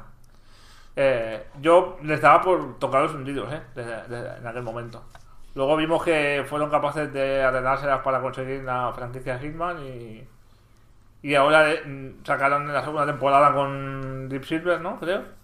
Warner. con Warner, con Warner. Warner, perdón, sí. Sí, sí. Y ahora se han sacado el. HD Collection y toda la pesca. Eso es, sí, sí. Y, y eso que hablan otra, otro estudio en otro país, porque son daneses, no olvidemos, lo hablan en Suecia. Pues no sé, parece buena señal, ¿no? En principio. Sí. Yo estaba pensando, porque hablan de nuevas franquicias, de desarrollar nuevas franquicias y de. como de hacer otras cosas aparte de, de Hitman. Y yo se me va a la cabeza King Lynch, que es una franquicia que en principio debería ser de Square Enix, me imagino. Pero no sé, claro, a lo mejor también, como no la están utilizando para nada, pasan de ella completamente y están centrados en lo grande, a lo mejor también venía en el paquete de, de Hitman y la, pudieron comprar porque estaría muy bien hacer una. un- La, la segunda parte era muy loca. Muy, Sí, sí, tenía sí. tenía-. Yo tengo la sensación de haber sido justo con él, de haber jugado al análisis y no haberlo entendido bien, de haber escrito el texto y no, no haberme enterado bien de, de lo que pretendía el juego. Y luego con los años he, he jugado más veces y, y he visto las ideas y la- la- lo, lo valiente que era, ¿no? Y lo ha adelantado su tiempo, Sí. incluso, ¿eh? En cuestiones de estilo y de, de atrevimiento y tal. Y que estaría guay que esta gente le diesen un tercer juego, ¿no? A la serie, no sé. Sí, sí. A ver si juego a los Porque- Hitman, macho, por, por, por hacerles justicia, porque es que todo el mundo dice que son la hostia. Tanto el, el 1 Está muy como el bien. 2, vaya, de los nuevos. Y Malmo es la hostia. Ahí está Ubisoft Massive con su The Division, con su Avatar. Están también los de Tarsier, que hicieron Little Nightmares. Y mola mucho la ciudad. Así que bien. Y como, eh, joder, y el estudio este. Y Simogo. Simogo. Sí, sí, sí, sí, sí. Todo lo, todo lo bueno, todo lo bueno. La hostia, Malmo, ¿eh? Yo me mudaba Dicen que, mañana. dicen si que es el epicentro de, de desarrollo escandinavo ahora mismo, ¿eh? Mm. Sí, sí. Vamos con los juegos ya, va. Que, que tenemos mínimo tres. Tú, Fran, estás reposando el análisis del Red Dead, ¿no? Así que esta, Sí. esta semana estás ahí con, con- con la digestión todavía de, de lo de Rockstar. Bueno, pero es que de Red Dead en el podcast ya hemos hablado. Sí, sí, por eso, por eso. Más que sobre. Y tenemos pendiente el spoilercast, que quiero obligarme un poco a hacerlo, aunque sea tarde, creo que creo que bueno, no sé, así tenemos tenemos tiempo todos de jugarlo. Y, y eso, Víctor, Marta, ¿qué tenéis? ¿Quién empieza? Creo que, que Víctor, que trae algo así más nuevo y más tochito. Ah, e- eso voy a decir. Que hoy también sale el Ace Combat 7, Skies Unknown. Y lo tenemos, pero se lo hemos dado al amigo Jorge Fuentes, que es experto en la saga y fan. Así que, que a ver qué nos dice él en, en A Night. Ya, ya, ya lo miraremos porque, insisto, sin ser nosotros fans de los aviones de Bandai Namco, sí que nos interesa hasta cierto punto el juego. A mí el último tráiler me gustó un montón. Ahí con, con, una batería, un rollito jazz que, que estaba muy bien el tráiler, joder. A ver. Pero efectivamente, otro de los juegos más o menos grandes, o no sé cómo de grandes, que salen hoy, es el Travis Strikes Again. Dos puntos. No More Heroes. Sí. El tema del tamaño es, es eh, más importante de lo que parece. El tamaño importa. como te diría en la clínica Boston. Eh, porque eh, el, efectivamente Travis Strikes Again No More Heroes tiene el No More Heroes eh, después del, ti- de lo que sería el título mm, real, ¿no? Eh, no tiene un 3 en el, en el nombre porque no es No More Heroes 3, evidentemente, eh, sino que quiere de alguna forma servir de, de puente entre la segunda parte y una posible tercera que eh, vaya usted a saber si sale o no. Eh, y la cuestión es que ha salido efectivamente ahora en Switch y tiene... Yo creo que ya era más o menos fácil intuir que la cosa iba a ser un poco distinta leyendo alguna entrevista a Suda 51, que evidentemente sigue siendo el, la cara visible del proyecto con su estudio Grasshopper Manufacture. eh, porque decía que el, el proyecto le surgió cuando le enseñaron NX, cuando todavía no era Switch siquiera, cuando se- el nombre en clave era NX, se le ocurrió hacer algo eh, para jugar en cooperativo, bla, bla, bla, bla, bla. Eh, que es efectivamente algo que se puede hacer mm, con los Joy-Con. O sea, cada jugador con un Joy-Con puede perfectamente manejar todo el juego. Y la cuestión es que eh, de ahí sale un juego más o menos raro en el que además de Travis como el protagonista legendario de la serie está Batman que es el padre de Batgirl que sale en el primer No More Hero que es una de las asesinas eh, a las que se enfrenta Travis. Y aquí la cosa no va como en los anteriores de subir escalones en la lista de mejores asesinos del mundo no sino que Travis está retirado en las, en las en los bosques en una caravana. Una vida idílica que envidio sinceramente. Eh, y la cuestión es que eh, allí se está dedicando digamos a, a jugar a, hacer algo de un poco de arqueología de los videojuegos y a jugar a una consola que se llama Death Drive MK2 que es un prototipo que no llega a salir eh, de una como las- la sucesora de la mm, de otra consola que se llama Death Drive eh, antecesora de la Death Drive de hecho que sale en Let It Die el free to play ese que sacó para PS4 y PC y y la cuestión es que, pues eso, llega Batman a su caravana, se ponen a pelearse, ta, ta, ta, y algo ocurre y se meten dentro de, la- de esta consola, ¿no? Y el juego está estructurado alrededor de los distintos juegos que hay para esta Death Drive MK2, ¿no? la idea parece muy emocionante al principio, ¿no? Eh, en el sentido de que cada juego, eh, pues, hace algo mm, relativamente distinto. Hay uno, por ejemplo, que creo que ya comenté en su momento, que es una especie de juego de carreras de realidad virtual. eh, bastante ingenioso porque no. eh, no. o sea, es un circuito. los circuitos son siempre una línea recta. Y entonces la clave está en cambiar de marchas correctamente. Sin. O sea, cambiar de marchas en el momento perfecto para no perder velocidad en ningún momento y, utilizar el- un turbo que tiene un solo uso en el momento preciso para llegar antes que el rival. Hay otro, otra pantalla que es como una especie de medio Resident Evil 1 en el que hay que explorar una mansión. Hay otra que. que. mm, Hay una que es un juego sin acabar, por ejemplo. La- pero la cuestión es que, aunque las. eh, aunque un poco los puntos de partida sean así peculiares y, y distintos y un poco únicos, eh, al final lo que más haces es combatir. Y el sistema de combate, lamentablemente, es malísimo. Es porque. eh,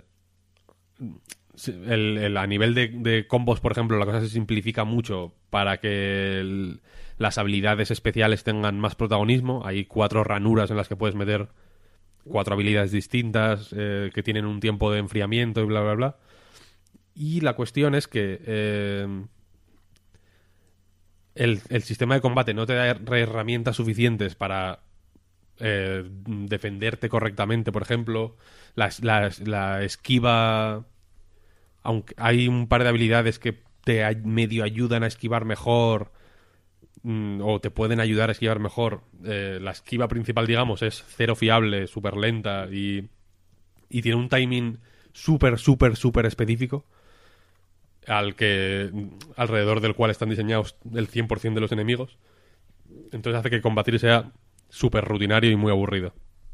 Y la cuestión es que eh, hace una cosa que a mí me parece fatídica, eh, que es que jugar mal es mejor que jugar bien. En el sentido de que es más óptimo. Es más... eh, es más... eh, o sea, si, si digamos el objetivo último del juego es hacer más daño que el que recibes, ¿no? Para no morir. E idealmente es hacer todo el daño recibiendo cero tú mismo, ¿no? En este juego la forma de conseguir eso es jugar mal. Y es, pues, eh, utilizando ciertas habilidades especialmente poderosas eh, sin atacar directamente, ¿no? Hay muchos combates en los que es más fácil correr alrededor del escenario esquivando los ataques de los enemigos eh, y, y utilizando, pues, por ejemplo, hay una habilidad que es un rayo que si hay varios enemigos cerca hace daño a todos, como que se van pasando el daño de unos a otros, ¿no? Y pues y se recarga relativamente rápido, entonces es más fácil utilizar esa habilidad constantemente, que aparte es muchísimo más fuerte, que es eh, es eh, 20 veces más fuerte que el ataque ligero y 5 veces más fuerte que el ataque fuerte. Entonces es mm, es mejor, vaya, simplemente. Hay, hay una habilidad, por ejemplo, que eh, te recarga vida. Entonces, una táctica buenísima es eh, utilizar varias habilidades que hay que, que frenan un poco o paralizan a los enemigos. Utilizar tú la habilidad de recargar vida. Y así eh, te mantienes con vida y haces más daño, pero el juego es extremadamente lento y extremadamente aburrido. Y te obliga a jugar de forma extremadamente lenta y extremadamente aburrida en unos niveles que son increíblemente poco inspirados. Pero de lo, de lo más. de lo más tonto que yo he visto en muchísimo tiempo. Por ejemplo, la. la el mundo de la, de la- que es esto como una mansión rollo Resident Evil. eh, la clave está en que, eh, con un humor así muy irreverente como es habitual en Suda 51, eh, hay una serie de cadáveres que para, digamos, eh, pasar a mejor vida, ¿no? Están ahí como en un limbo entre el mundo de los vivos y el de los muertos, pues para ir al más allá necesitan comer un donut y beberse un café. Entonces, eh, la misión es conseguir un donut y un café. Eh, y para ello tienes que explorar las distintas habitaciones de la mansión, que, algunas habitaciones son bosques y desiertos. Es una cosa muy... más o menos surrealista y, bastante graciosa en algunos momentos, porque eh, algunos diálogos son, son bastante graciosos y hay un montón de cosas así muy raras en estos niveles. Por ejemplo, algunas plataformas son donuts que se, que se mueven y cosas así. Eh, pero la cosa es que esto ocurre, se repite cinco veces. Y por cómo está diseñado el juego, tú sabes que todo lo que ocurra en el juego se va a repetir cinco veces. O cuatro veces, de hecho. Hasta llegar al jefe final, que es el- la quinta parte de cada mundo. Que suelen ser combates. mm, que fuerzan un poco el interés porque son más difíciles simplemente que los. eh, que los combates normales. Entonces, yo que sé, algunos ataques son más difíciles de esquivar. La táctica de ir correteando como un zopenco por el escenario y spameando habilidades funciona, pero es un poco más difícil llevarla a cabo.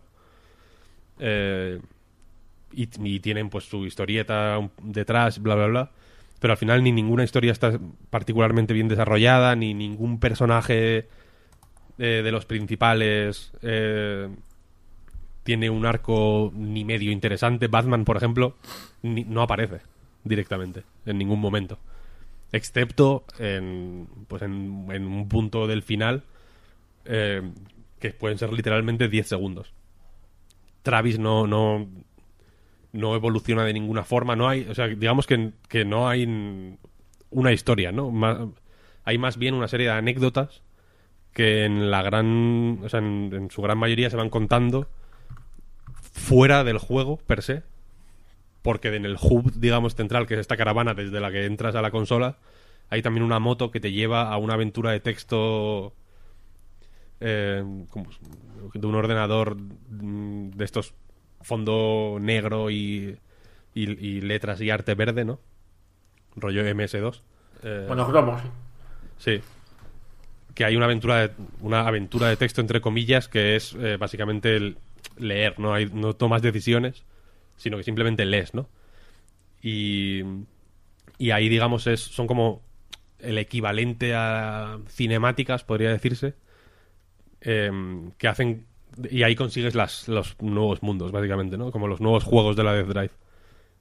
Y aunque el juego es consciente de, que es un recurso relativamente cutre para sustituir, pues, yo qué sé, a, a niveles normales o incluso a cinemáticas, y lo dice de hecho, porque hay, hay momentos en los que de pronto, yo qué sé, hay, en, en estos, en estas mm, zonas de texto hay, hay combates y todo. Que son como. No son ni animaciones, ¿no? Como que de pronto un cuadro cambia y sale ahí como un. Una línea así como de, de movimiento. Y hay algunos personajes que dicen en plan, ah, vale, que no tenéis presupuesto para hacer más combates contra jefes, entonces hacéis esto, ¿no? Y Travis habla de lo, de lo mucho que va a costar la localización del juego porque hay demasiado texto y tal y cual. Eh, y, esta parte igual es la más divertida, ¿no? Porque es, tiene lo mejor del, del- de, los, de estos mundos, que vienen a ser las referencias a videojuegos, los diálogos graciosos, las situaciones estrambóticas y tal, pero no tiene la- la- la- las partes torpes, que son el diseño de niveles, el combate cero inspirado. Y la cuestión es que eh, mi partida, por ejemplo, en la, en la primera pantalla que hay pues una serie de tutoriales de cómo funciona todo y eso, ¿no? Te explican cómo funciona el sistema de niveles. Tú vas consiguiendo experiencia y, y desde el menú de pausa, desde el mismo menú en el que te equipas las habilidades, puedes eh, subir de nivel, básicamente, ¿no? Que, que, pues evidentemente te sube la vida, te sube el daño que haces, etcétera. Y en el, el, el bug, porque los personajes son bugs, ¿no? Pues estás dentro de videojuegos, bla, bla, bla. Eh, el bug que te explica cómo se sube de nivel te dice eh, pu- puedes subir de nivel de esta manera, tal, no sé cuál, o puedes hacer como los auténticos gamers y no subir de nivel en ningún momento. Y yo dije, bueno, pues yo soy un gamer, se sabe, ¿no? En el DNI lo pone, entonces no voy a subir de nivel en ningún momento. Y no subí de nivel en ningún momento hasta el, la última, el último mundo, que es probablemente el, el peor de todos. Con esto no quiero decir que no haya momentos buenos, ¿eh? porque el mundo justo anterior al último es bastante, bastante guay. Pero el último es infumable. Eh, pero infumable de verdad. O sea, es. eh, la, dificultad aumenta de la peor forma. eh, se repiten combates sin ningún, sin ningún tipo de interés mil veces. Es, es eh, brutal, ¿no? Y evidentemente, estando en nivel 1 me estaba costando ya un poco, ¿no? Porque de pronto igual hay 50 enemigos viniendo hacia ti al mismo tiempo. Es va siendo más difícil de manejar. Hay que, hay que aprender a abusar un poco del sistema de continúes y, en fin. Entonces digo, bueno, voy a subir de nivel. Subí de nivel, subí como 20 niveles de golpe. Y en ese momento me terminé el juego sin, sin ningún tipo de esfuerzo, en absoluto. El, el combate contra el jefe final fue la cosa más fácil que he jugado en mi puta vida. Entonces, otra decepción por utilizar el sistema de niveles del juego. Todo mal, todo mal. Y, lo- y hay, y hay, evidentemente, pues eh, buenas ideas. El rollo de. Hay mucha gente, por ejemplo, que considera que Suda 51 es más estilo que sustancia. Pero yo creo que, por ejemplo, en No More Heroes o en Killer 7 o en. O incluso en Lollipop Chainsaw, que a mí me gustó menos que, que estos o que. eh, el. Joder, el Shadows of the Damned. Eh, yo creo que el estilo es un poco la sustancia, en realidad. Y que. Y que aunque efectivamente son juegos muy estilosos y que. sobre todo en No More Heroes juegan a hacer. A, a cachondearse del estilo sobre la sustancia. Teniendo cierta sustancia. Yo creo que. Joder, No More Heroes al final. eh, aunque también tenía, pues, yo que sé, todo el rollo de los trabajos y la manera en la que gestionaba el mundo, el pseudo mundo abierto que tenía en el primero.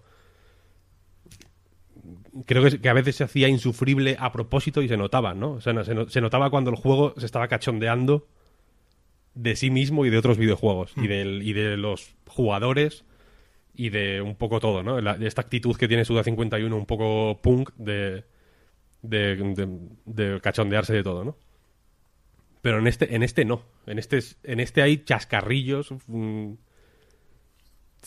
in- sin ningún tipo de interconexión que al final no, lle- no llevan a ningún lado. El final, eh, sin hacer spoilers, eh, efectivamente tiende un puente con la siguiente entrega sin... Que, que, que, de alguna forma anula todo lo que has hecho. Es como, es- pues me daba igual. Esto, esto eh, quiero decir que hay formas más óptimas, digamos, de recordarte o de o de intentar eh, ver cuál es el interés por No More Heroes 3 que existe, ¿no? Porque hay mucha gente, evidentemente, que es como, bueno, ¿y esto? Porque, aunque bueno, hay, hay gente que le está gustando, ¿eh? en realidad. No, no- esta opinión no es ni la... Igual no es ni la más habitual. Eh, pero hay mucha gente que es como, bueno, ¿y esto dónde deja eh, a No More Heroes 3, ¿no? ¿En qué situación deja el desarrollo de No More Heroes 3? Y Suda mismo en alguna entrevista ha dicho, bueno, pues depende de las ventas de este o del interés que suscite este, eh, pues ya veremos qué hacemos con No More Heroes 3, ¿no? Cuando yo creo que lo que la mejor manera de, de ver cuál es el interés por No More Heroes 3 es hacer No More, Hero- no More Heroes 3 y, y sacarlo, ¿no? Sí, sí, sí. A ver si la gente lo compra. Sí, sí. No hacer una mierda. ¿No? En plan, bueno, te voy a, te voy a dar esta caca de perro para ver si tienes interés por una tarta de chocolate. Son, rela- son relativamente parecidas. Es que lo- los japoneses últimamente ha- hacen mucho esto, ¿no? De decir, solo se lo he oído a, a- a desarrolladores, a desarrolladores japoneses. Lo Lo hacen- de, no, lo hemos, hacen hemos mucho. sacado esto para ver qué interés hay sobre otra cosa que no tiene nada que ver a nivel de desarrollo, ¿no? Hmm. Y es como, no tiene ningún sentido esto, joder. Claro que al final es una cuestión de dinero. o sea, no, no- no es que. No es que no quiera hacer es una, una forma muy, muy, muy absurda y muy imprecisa de tomar el pulso. Sí, es sí. decir, Pero ¿qué es eso? Que si no, juego es malo, pues es malo, tío. Ya está. Y haces uno bueno y lo sacas y lo vendes y ya está. Es que no, no es tan difícil. No More Heroes 3 es más caro de hacer que esto, claro. Entonces necesito una excusa Claro. para aflojar la mosca. Pero claro, es que la excusa no puede no ser representativa de No More Heroes 3. Pavo, haz una encuesta y a ver cuánta gente lo quiere y ya Bueno, está. sé, no va, no, no va así la cosa. Pero es verdad que, joder, yo Bueno, tú has hablado antes de, de que los americanos tienen un estudio de mercado antes de hacer los juegos. Está claro, está claro, está claro. Pues igual ahí está la diferencia, ¿no? Sí, sí. Como no tienen, tienen que hacer eh, micro- juegos medianías entre medio de franquicias para ver qué interés hay, ¿no? No, no, le veo sentido. Sí, que a ver, que Grasshopper es un estudio raro, porque no. Sus juegos son de culto, pero no acaban de vender. Tampoco son un estudio independiente. Los compró, no recuerdo quién. Pero. Gun, Gun Ho, ¿no? Gunjo, exacto. Y no, no se está notando. Ni, ni para mal, porque no se están metiendo a hacer free to play. Bueno, let it, let it die un poco, sí. Pero desde luego no se está notando para bien. Parece que tiene que ir a buscar el dinero en otro sitio, ¿no? O suda, o que le cuesta mucho convencer a Gunjo, no sé. Pero a mí me daba miedo este Travis Strikes Again, y aún así tengo cierta curiosidad. Y bueno, costando que son 25 euros, pues a lo mejor lo pillo en algún momento. Pero, a ver, incluso los mayores fans de Suda, yo creo que pueden reconocer sin problemas que sus juegos están peligrosamente cerca de ser una mierda. Incluso ahí está lo romántico, ¿no? De, de esos juegos que, que viendo lo malo te quedas con lo bueno. Pero porque siempre hay algo a lo que agarrarse, ¿no? A mí me gusta mucho Killer is Dead, Shadow of the Damned, los No More Heroes, faltaría más, ¿eh? Pero siempre hay algo a lo que agarrarse. Algún combo, alguna mecánica, algún, alguna cinemática, alguna conversación previa o posterior al, al combate con el jefe. Esas mismas bromas en No More Heroes hay un jefe también que te lo saltas, ¿no? Que hay como una anticipación, que estás en una carretera, no recuerdo muy bien cómo Sí, era. sí, pero sí, está como cargando un láser y después viene otro y se lo carga. Joder, eso mola porque sabes que lo podrían haber metido en realidad ese jefe. Y, y que se lo han cargado a modo de broma, porque antes y después hay jefes gordos y currados y más o menos elaborados, ¿no? Y en este Travis Strikes Again me da la sensación de que todas esas bromas no tienen gracia porque en realidad es- esconden cierta penuria, ¿no? De, no- de verdad no habéis hecho más jefe porque no podíais. Entonces tiene menos gracia. O sea, yo creo que, que fuerzan la broma en muchas ocasiones. Mm. Eh, y es que su- suena más amargo, efectivamente, que, que los No More Heroes eh, de Wii. La- los chistes, las bromas mm, que hacen referencia al propio Travis Strikes Again que hay dentro del juego, que hay muchas, suenan más amargas. Es como, ah, va- bueno, mm, guay todo lo que habéis hecho, pero pero tampoco, tampoco es eso. Hay muchos, hay muchas referencias al 3 también, que es como, joder. Eh, que, que de todos modos, quiero decir, tampoco es un juego pesimista sobre la sobre la posible continuación de la serie, vaya. No. Pero pero ya digo, no sé, es se, se nota forzado. Por ejemplo, la inclusión de los de las referencias a juegos indies, que hay una serie de camisetas eh, que son básicamente el, el, el principal coleccionable o el principal sí coleccionable cosmético que hay, ¿no? Con el dinero que vas consiguiendo eh, vas eh, comprando camisetas con logos de sobre todo juegos de Devolver. Hay muchísimos de Devolver, hay de otras, pero en fin están ahí. eh, el, el Red Strings Club, por ejemplo, el, eh, el Reigns, eh, juegos de Devolver, el Downwell. Eh, no, no es la única referencia que hay a, juegos independientes, en realidad, pero es quizá la, principal. Pero es como, vale, ¿qué me quieres decir, no? Hay, hay, hay, hay diálogos que es como los juegos indie son lo mejor, tal, no sé qué, no sé cuál. Son más creativos que, que los AAA, no sé qué, no sé cuál. Pero es como si estás jugando al FIFA y, de- y de- y le metes un gol a Casillas y Casillas dice, hostia, el Nuclear Throne es mejor que esta puta mierda. ¿sabes? ¿Qué me estás contando? Ya, ya lo sé, ¿no? Pues haz, haz- algo bueno. Claro, o sea, los indies a los que hace referencia no se caracterizan por la desgana en el diseño de niveles, precisamente, ¿no? Claro, ap- aprende. Claro. ¿Sabes lo que quiero decir? No, no es. Que una referencia quizá más eh, agradable o más honesta habría sido. eh, pues yo qué sé, centrar el diseño de cada nivel, por ejemplo, de cada mundo, Claro. En una mecánica concreta y exprimirla al máximo y eh, sin necesidad de grandes mm, dispendios ni de mm, unos valores de producción increíbles hacer algo realmente interesante, que es lo que hacen los indies, ¿no? Los indies si merecen la pena es precisamente por eso, ¿no? Porque pillan mecánicas relativamente pequeñitas y en vez de mm, entrelazarlas con mil otras y hacer una papilla ah, un poco digerible para todos los públicos, pueden, pueden permitirse apostar todo a una misma carta, ¿no? Pues aquí tienes la posibilidad, porque eres Suda 51, eh, cada, cada mundo de hecho lo dirige una persona distinta, no los dirige Suda 51. Eh, porque pues tienes presupuesto para hacer siete juegos indie en uno, por así decirlo, alrededor de, esta historia de- de Travis, pues haz algo así, ¿no? En vez de, de, de ser en esencia el mismo juego presentado de formas relativamente distintas, porque en realidad ni siquiera cada mundo es tan diferente, ¿no? Cambia la ambientación, evidentemente, cambian algunas, algunas cosillas. Por ejemplo, hay uno que se ha visto ya en... Se vio en las previews y tal, eh, es el que se jugaba, que es como una investigación de un asesinato, se supone. Lo de investigación, entre todas las comillas que podáis que podáis poner antes de que el teclado eh, explote. Eh, y es básicamente, tienes que ir recorriendo como una ciudad, como un suburbio americano hasta llegar a, una mansión. Y hay una serie de como de puntitos negros, como de interruptores, que cuando les das un espadazo, hace que algunas calles se muevan, ¿no? Son como, es una cuadrícula y la clave es pues ir como moviendo las calles para que el caminito al final lleve a la mansión. Y esto, que podrían ser algo, ¿no? Decir algo sobre la investigación o sobre...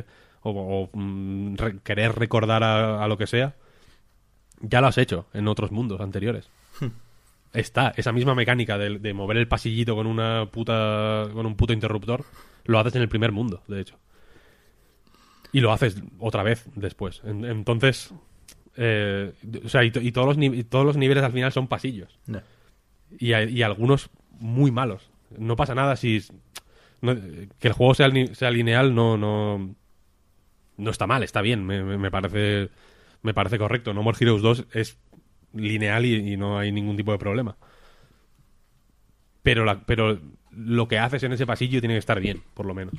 Y en este caso no. Hay, hay, hay algunos niveles, joder, que, mm, yo entiendo que evidentemente el, a nivel de presupuesto es una situación muy específica que, y tienen que trabajar con una serie de límites evidentes, ¿no? Pero cuando estás atravesando pasillos y pasillos y pasillos y pasillos con los mismos assets para todo constantemente pues yo qué sé, si es un bosque, por ejemplo, pues igual te da más igual, ¿no? Es bueno, los árboles, en realidad, en, el- en- los árboles que tú puedes ver con tus ojos en el mundo son parecidos entre sí. No, igual no sabes reconocer a, a- a un árbol si lo ves por la calle. Pero en, en este caso hay algunos niveles que son mm, bloques grises sin nada y son putos pasillos. Y a veces son pasillos en los que tienes que ir hacia adelante durante, sin exagerar, un minuto, sin cruzarte con ningún enemigo en ningún momento. Ya O sea que no tienes que hacer literalmente nada. Entonces es jodido. Pues mm, no te, te- y tampoco te está diciendo nada, ¿no? Al final, el, el juego. No es una, no es un- una reflexión sobre nada. Está, está chungo, está chungo. Como que el juego hace pone en valor mucho la, creatividad y de los indies, ¿no? Y, y el valor de los videojuegos y bla bla bla bla bla. Pero no, pero ni sabe transmitir ningún tipo de creatividad ni ningún tipo de valor. Entonces se queda un poco jodido. No sé, no sé. A mí no me ha, no me ha gustado mucho, ya lo digo. Pues nada, una pena. Vamos a de nuevo acabar en tono positivo o optimista y desear que hagan No More Heroes 3, que es lo que todos, empezando por Suda, sin duda, queríamos aquí. ¿Qué más? Eh, ¿Cómo es el tuyo, Marta, que teníamos problemas con la pronunciación? de- de- es que, pero ¿por qué me lo preguntas? Estaba esperando que lo dijeras tú y así no tenés que decirlo yo. A ver, yo me la juego, va, a ver, es The Shrouded Isle. Que ni siquiera es Island, que nos lo pondría un poco más fácil, es Isle. Ya. Que me parece una palabra Es que no súper chula. Isle- Isle- es Isle. Isle. Isle, sí, sí. Isle. Es outlet bien, por eso creo, ¿eh? bueno, Bien dicho. pues eso, adelante. Eh, el juego.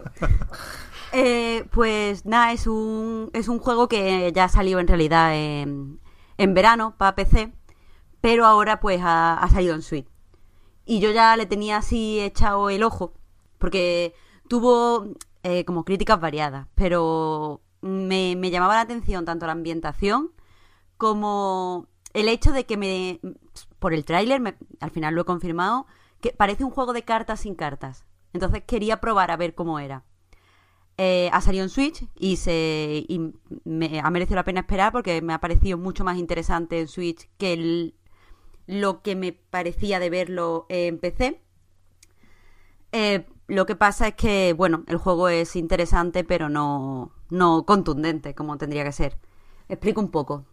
A ver, eh, es un juego que mezcla a ratos eh, el, yo que sé, una ambientación como de Lovecraft con cositas pequeñitas de ciencia ficción. Está ambientado en una isla muy pequeña donde tú eres como el, el enviado de Dios, vamos a llamarlo sumo sacerdote o eh, ellos lo llaman eh, como el el High Priest, supongo que sí es sumo sacerdote.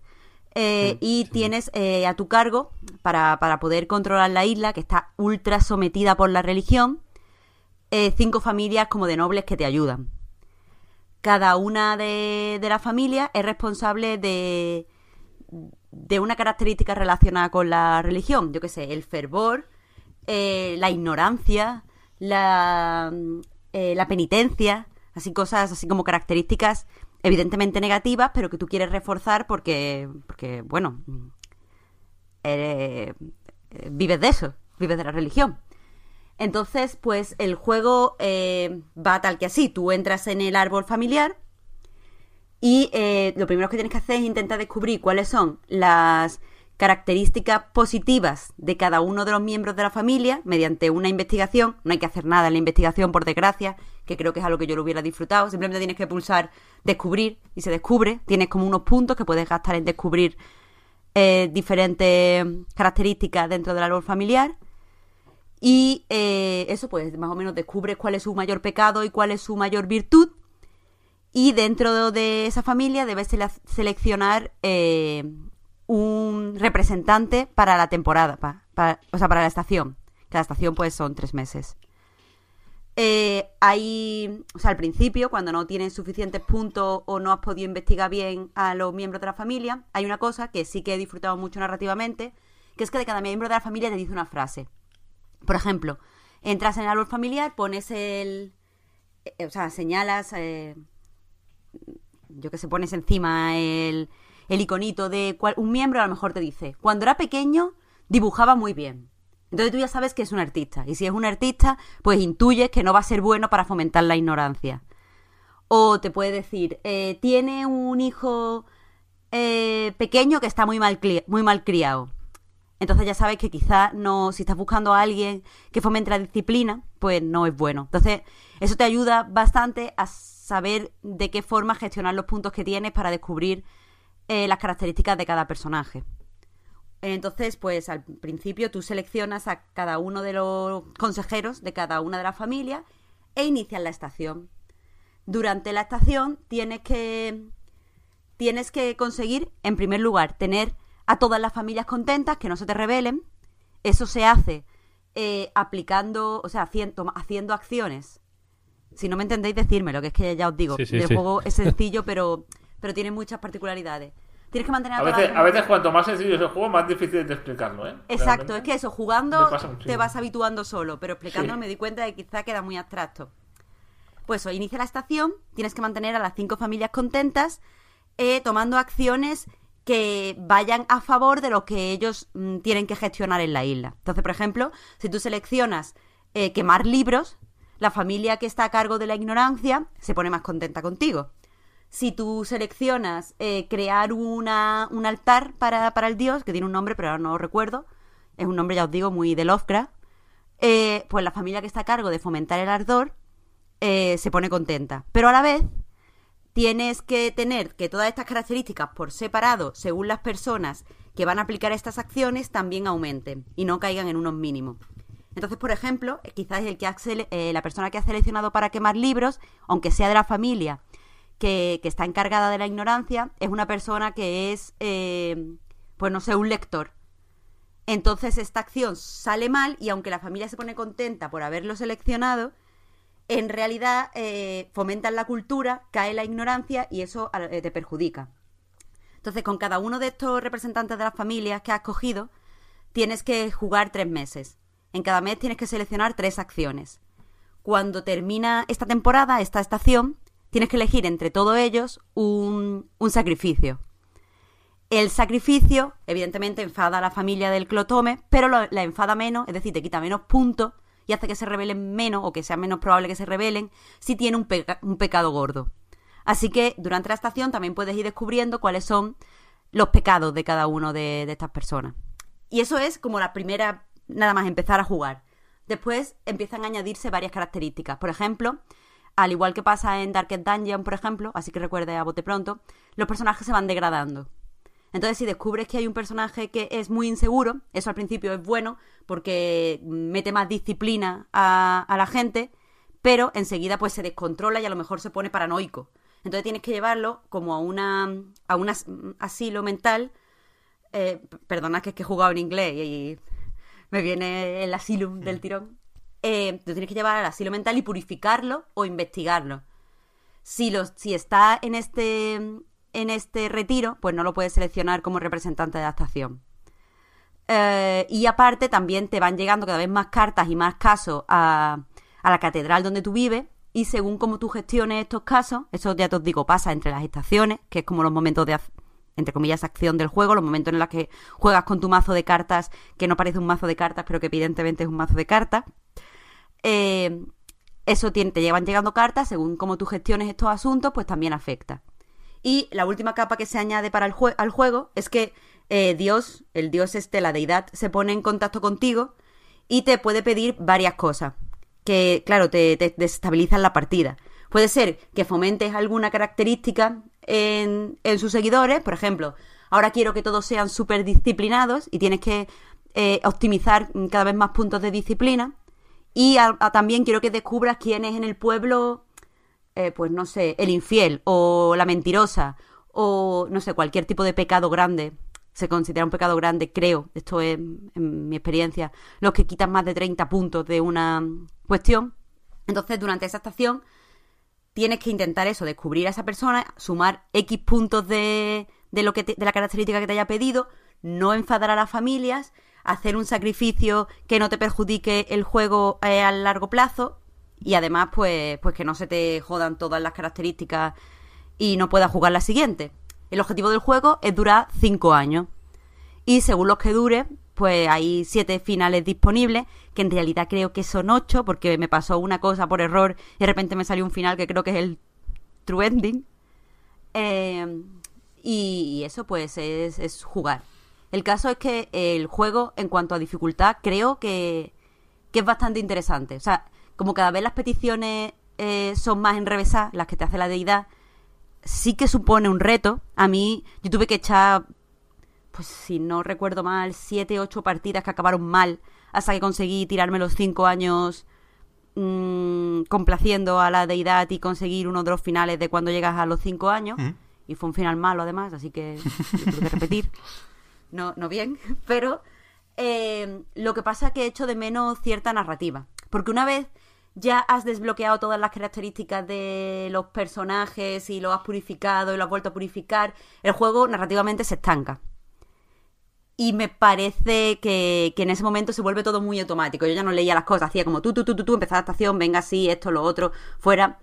Eh, sí que es- va aumentando la, la dificultad, porque claro, cuanto más hagas- haces que un personaje, o sea, cuanto más veces selecciones a un personaje como representante de la familia y lo haces actuar, mejor se vuelven sus actuaciones. Quiero decir, tú coges a fulanito para, eh, yo qué sé, azotar a los infieles. A lo mejor la primera vez que lo haces te dice, esta acción ha salido mal porque los ha perdonado o no los ha castigado con suficiente dureza.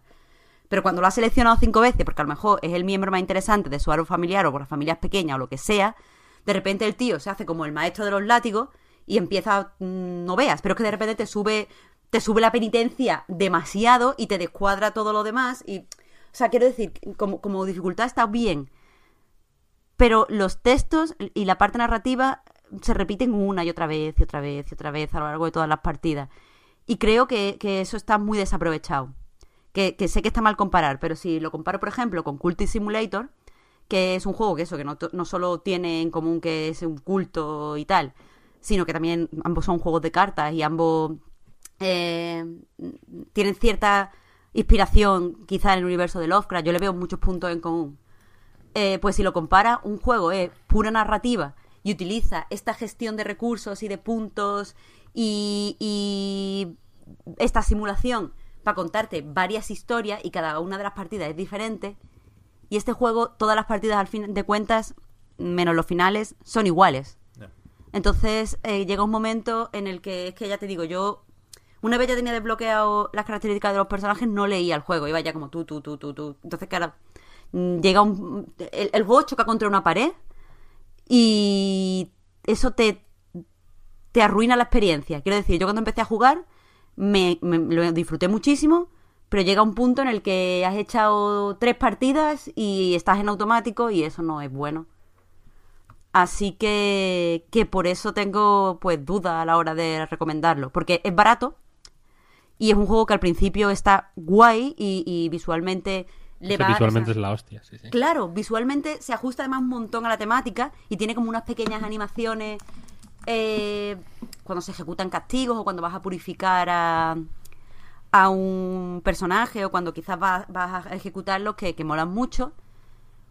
Pero que, también mm, una vez llevas ya mucho tiempo jugado ya pasas de ellas y vas todo lo rápido que puedas. Y como, venga, empezar esta acción, pon esto, pon esto, ejecuta, haz esto, venga, este personaje mata a este otro. Y está desaprovechado. Así que, que eso. Si os gustan los juegos de, de, gestión, pues está guay. Pero si os gustan mucho los juegos de gestión, os vais a acostumbrar muy rápidamente, que es lo que me ha pasado a mí. Y, y no vais a llegar, a lo mejor puede, puede pasar, al, al final bueno aún en la ola esa de disfrutar el juego, sino que vais a llegar ya un poco como, venga, lo necesito ver porque sí, dámelo ya. Esto le- Y eso es un defecto. Esto le pasa a muchos juegos así como de gestión de. Gestión de recursos, no, no gestión de recursos, pero bueno, estos. De estos que son así como de. mm, mover punticos para un lado y para otro. Tienen ese riesgo, ¿no? Como de ir. de que de pronto pongas el automático y, y te fijes más. O sea, pienses más en abstracto que en, que en la historia concreta. Claro, y es que eh, eso yo creo que hay formas de, de, superarlo, que puede ser o con el humor, que a este juego no le va, pero otros juegos sí lo hacen muy bien, sorprendiéndote con cosas graciosas y tal, que por eso lo lees, por si te echa una risa. O eso con, una mini narrativa, ya te digo, en, en Cult Simulator, con, meter, con cambiar dos o tres frases o poner eh, diferentes nombres a las problemáticas, ya hace que sigas leyendo, porque se siente diferente. Entonces, pues no sé. A mí me da la sensación de que si, si o no se ha testeado este juego suficiente o por, por falta de presupuesto o lo que sea, no se ha podido implementar una mejor narrativa. Pero creo que es un juego que habría que con, con no sé, con, unas pocas de semanas más trabajando en frases o en eventos que son los mismos en realidad, pero que están explicados de forma diferente, hubiera ganado muchísimo.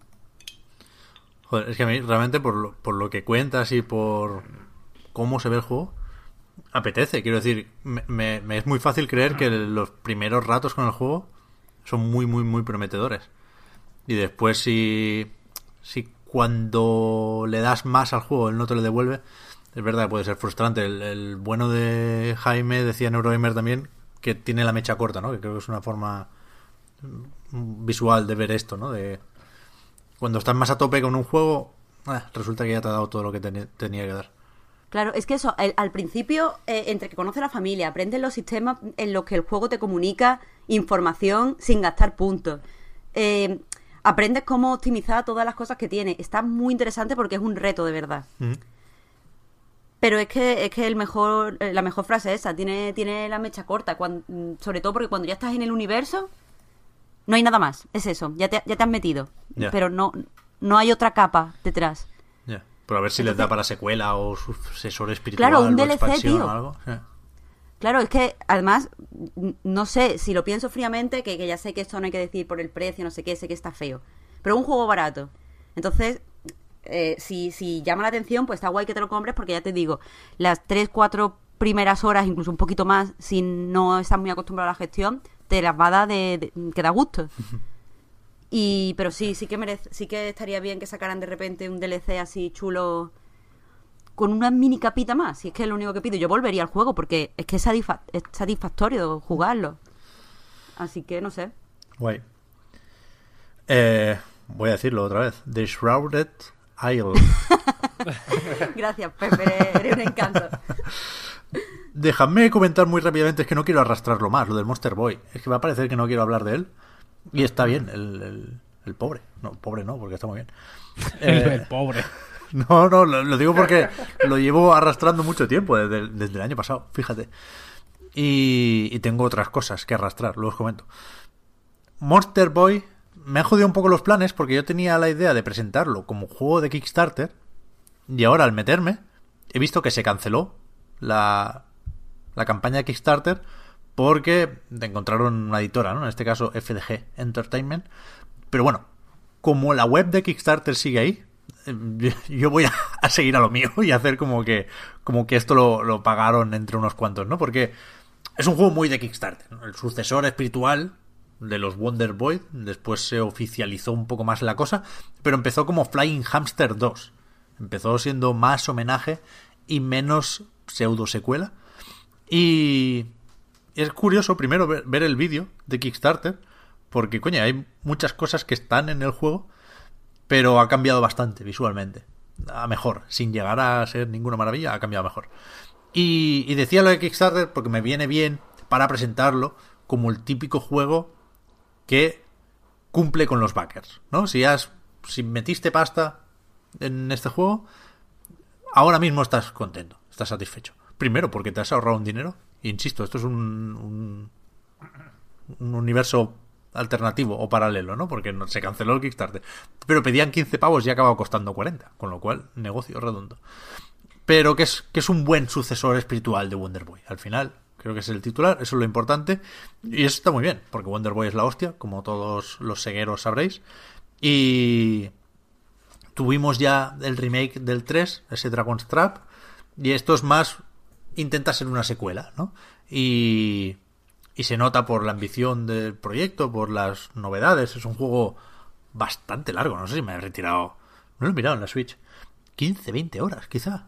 Es largo de pelota. Igual, entre demasiado largo y demasiado corto, yo me tiro hacia el demasiado largo, ¿eh? Pero, pero está bien, es un juego muy, muy trabajado. Para los que no conozcáis la saga, esto es un plataformas de acción. Poquito Metroidvania. Antes de que eso fuera un género tan establecido, eh, pues se, intentaban cosas, sobre todo con, con Wonder Boy 3. Pero no. Pero bueno, yo, yo lo veo más como plataformas mmm, en el que los enemigos se matan a espadazos que otra cosa, ¿no? Y tiene la peculiaridad de que la cosa empieza con un. con una maldición que convierte al protagonista, en este caso un muchacho llamado Jin, en. En animales. Al principio un cerdo y después vas desbloqueando otras transformaciones, más o menos equivalentes a las que ya teníamos en Master System con algunas novedades. Yo creo que la rana es la más interesante porque juegas con la lengua para balancearte, para girar plataformas. Está bien pensado, está todo bien traído, tienen estudiado el, el material original y lo, lo implementan con, con, cierto gusto. De hecho es un juego al que no, no le encuentro fallos importantes, ¿no? No, no, no, no sabría ahora ponerle pegas, no, no me parece que haya un, un, mundo muy muy malo o un enemigo final muy descuidado. No, es un juego que está bien hecho, trabajado, ya digo.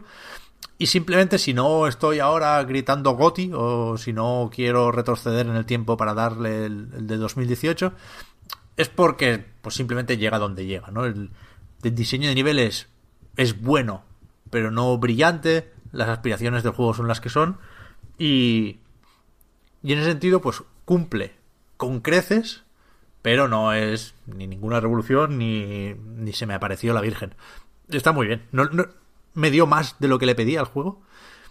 Y aún así, eso es lo, lo contradictorio, disfruté más el, el Dragon's Trap, el remake de Wonder Boy 3, porque primero es, es el, Wonder Boy que yo recuerdo, ¿no? Y ya digo, este Monster Boy, si alguien no, el otro día decía, si alguien no ha jugado a los viejos, mucho mejor el Monster Boy que el, que el Wonder Boy, ¿no? Porque es se siente más nuevo, más fresco, el otro tiene unas limitaciones muy muy claras y autoimpuestas porque es de esos remakes que con un botón cambias al original, ¿no? Está puesto encima del original, con lo cual es todo muy cuadriculado. Hay una cosa que me llamó mucho la atención que es cómo se notan las los accidentes en el terreno, ¿no? Que el suelo no sea plano. En el Monster Boy, si vas por una pradera, pues hay subiditas y bajaditas. Y en el otro no, en el otro es todo plano. Con lo cual se notan más las limitaciones. Pero, para mí Sega siempre fue más look and feel que diseño de niveles, ¿no? Y sin, sin descuidarlo en la mayoría de sus juegos. Yo de pequeño, lo que me quedaba de los juegos de, Master System y de Mega Drive era que molaban. Molaba jugarlos, molaba verlos, molaba escucharlos. Y mola más verlo y escucharlo sobre todo el remake de, de Wonder Boy, ¿no? Pero el diseño es más, más completo y más robusto en este Monster Boy que, de nuevo, igual el precio es una barrera un poco más alta de lo debido, pero si le tenéis ganas, si os llama la atención, si, si encontráis una oferta, pues adelante con él, ¿no? Ha salido en todas las plataformas, pero es un juego muy de Switch, que os voy a contar. Los números aquí sí respaldan esa opinión. Decían los desarrolladores que ha vendido más en Switch en relación 8-1 con el resto de plataformas, así que ojo, cuidado. Y, y está muy bien, el típico que si tienes un viaje tal y cual, te lo fumas en portátil súper, súper bien. ¿Qué tal es la vibración? Pues vibra bastante. Vibra bastante, bastante, bastante. Hay momentos en los que vibra y no sabes muy bien por qué. Porque está cerca de un enemigo, porque le has dado un bloque hace un rato. Igual vibra un poco de más. No, no, no de intensidad, no es de, de aquellos que ya sé por dónde vas que hacen ruido, pero sí igual vibra más de la cuenta. En algún momento no lo había hecho con ningún otro juego, dije, ¿por qué vibra ahora? Pues es un problema. ¿Te preocupa eso? Yo a este le tengo, a este le tengo muchas ganas, la verdad. Me gustó mucho el remake. Lo gocé fuerte. Y este efectivamente es el precio lo que me ha echado atrás.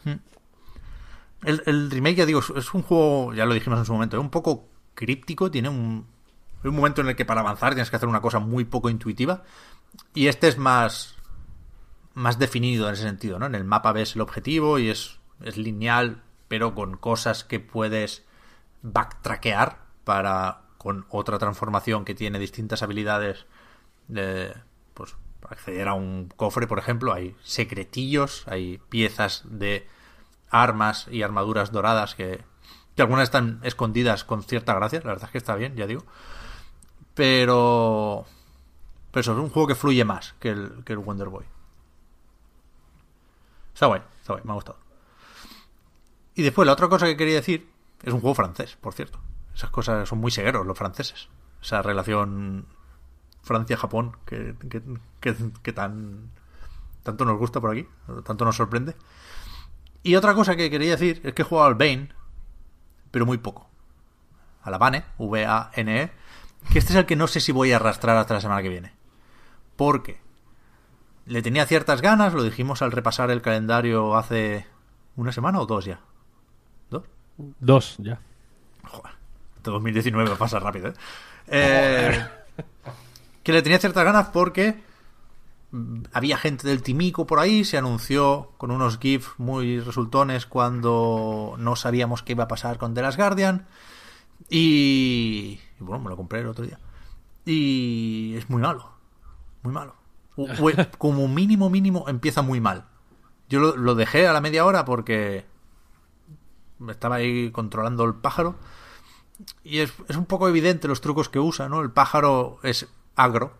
Se, se controla y se, se quiere hacer sentir igual que el caballo en Shadow of the Colossus, ¿no? Hacerlo de colocarse abajo en una esquina con la cámara para para reforzar el paisaje, hay esas líneas cinéticas que están implementadas de una forma muy similar, pero el, control es muy muy malo, la cámara es muy muy mala y algunos me estaréis diciendo que el de las guardias, la cámara y el control, nada que ver, nada que ver. O sea, ya, ya le gustaría a este tener la cámara y el control del de las Guardian. Y después, no sé, me pareció que no había nada que hacer. Me, me, me- el juego me echó un par de veces y a la tercera le dije, vale, pues me voy. Y había pasado solo media hora. Entonces, ¿le tengo que dar otra oportunidad? Supongo. Por, por curiosidad, aunque sea. Pero aprovecho para, para señalar, porque no, no es que se haya hablado muchísimo del Bane tampoco, pero yo tenía curiosidad, ya digo. Una posible causa de esto, que es que yo no lo sabía. El, el ideólogo de Bane, ¿no? el que estaba en, en el Timico y se fue y hizo un prototipo que se acabó presentando como Bane, se fue del, del estudio de Friends and Foe al cabo de nada y, y ahora está haciendo. O sea, el- la historia es, más o menos, ¿eh? que se fue, el tal Guerreiro, creo que es portugués, se fue del Timico porque decía que no se escuchaban todas las opiniones, que mandaba el fumito ahí y, y si no te gustaba te, te ibas. Y él quería hacer lo suyo. Y aprovechando ya, ya, ya que estaba, claro, lo que había, lo que había visto por ahí, ¿no? Hay, ya digo, cosas que, que recuerdan a la obra de, de Ueda. Y entonces dijo que se, que se fue aquí a hacer el Bane y que, y que los compañeros del estudio le cambiaron el juego más de lo que él quería, ¿no? Entonces dijo, coño, yo me, fui para hacer mi juego y ahora estamos haciendo el vuestro. Mm, Guay, seguramente, pero no es lo que yo quería. Con lo cual, se fue otra vez y ahora está haciendo un juego que se llama Mare, M-A-R-E, que, que suena más o menos, o se escribe más o menos como el Bane, y, y que es básicamente lo mismo. Es un- una muchacha y un pájaro ahí resolviendo puzzles eco-style y es para realidad virtual. Y ahí está, no hay muchísima información sobre el tema, pero es que es el- ya digo, es el mismo juego, pero se lo han manoseado menos y ahí está él para adelante. No sé, curioso, curioso esto, pero vamos, se va a quedar en nada, ¿eh? Porque el, el Mare, no sé, pero el, el Bane, desde luego, no va a ir a ningún lado. ¿no? Ni siquiera es de esos que te sirven para recordar cuánto te gustó Shadow of the Colossus o Ico o The Last Guardian, como si podría ser, pues yo qué sé, un rhyme, sin querer entrar en la polémica de las comparaciones. No, no vale para eso el Bane. No, no cumple con el mínimo, más allá de lo estético, que te lo puedes ver en un tráiler. No, no llega, no llega. Pasa mucho esto, ¿no? De que a veces diseñadores y gente de grandes estudios que han hecho grandes. Bueno, grandes estudios que han hecho. que han hecho hitos, básicamente, a nivel estético y tal. Hacen sus juegos por su cuenta y luego mm, no, no llegan a estar. Me estoy hablando del tío que hizo Abzu, que es un juego que. Mandaba. Que no está, que no está No, mal. no, joder, Sí, ya le gustaría al Bane ser el Abzu, desde luego. Ya, ya, no está mal, pero en relación a Journey, que es de donde venía, pues claro, no Hmm, No, no, parecía bastante, ¿sabes? O sea, se veían, se veían manierismos parecidos, ¿no? Se veían cositas que dices, ah, mira, esto te recuerda a Journey, ¿no? Esto tiene... Pero, pero no acababa de funcionar de la misma manera y Sí. se nota que, que- que no es lo mismo. Claro, ¿no? que- esto sirve para reivindicar a sus creadores, ¿no? Que a veces desconfiamos o, o- o decimos, coño, a lo mejor el Genova Chen no es tan importante, o a lo mejor el Fumito Ueda no es solo una parte pequeñita de sus juegos. Resulta que no, son unos putos dioses. Vaya. Ya ves. Para eso están. Y para que veas también la, la manera en que un videojuego al final es una unión de talentos diferentes, ¿no? Este señor, mandaba, pues tiene mucho talento en unas cosas y no en otras. Y, y hubo alguien que fuese normalmente Genova Chen que lo, lo coordinó todo para que se alimentasen unos talentos de otros y saliese lo que salió, ¿no?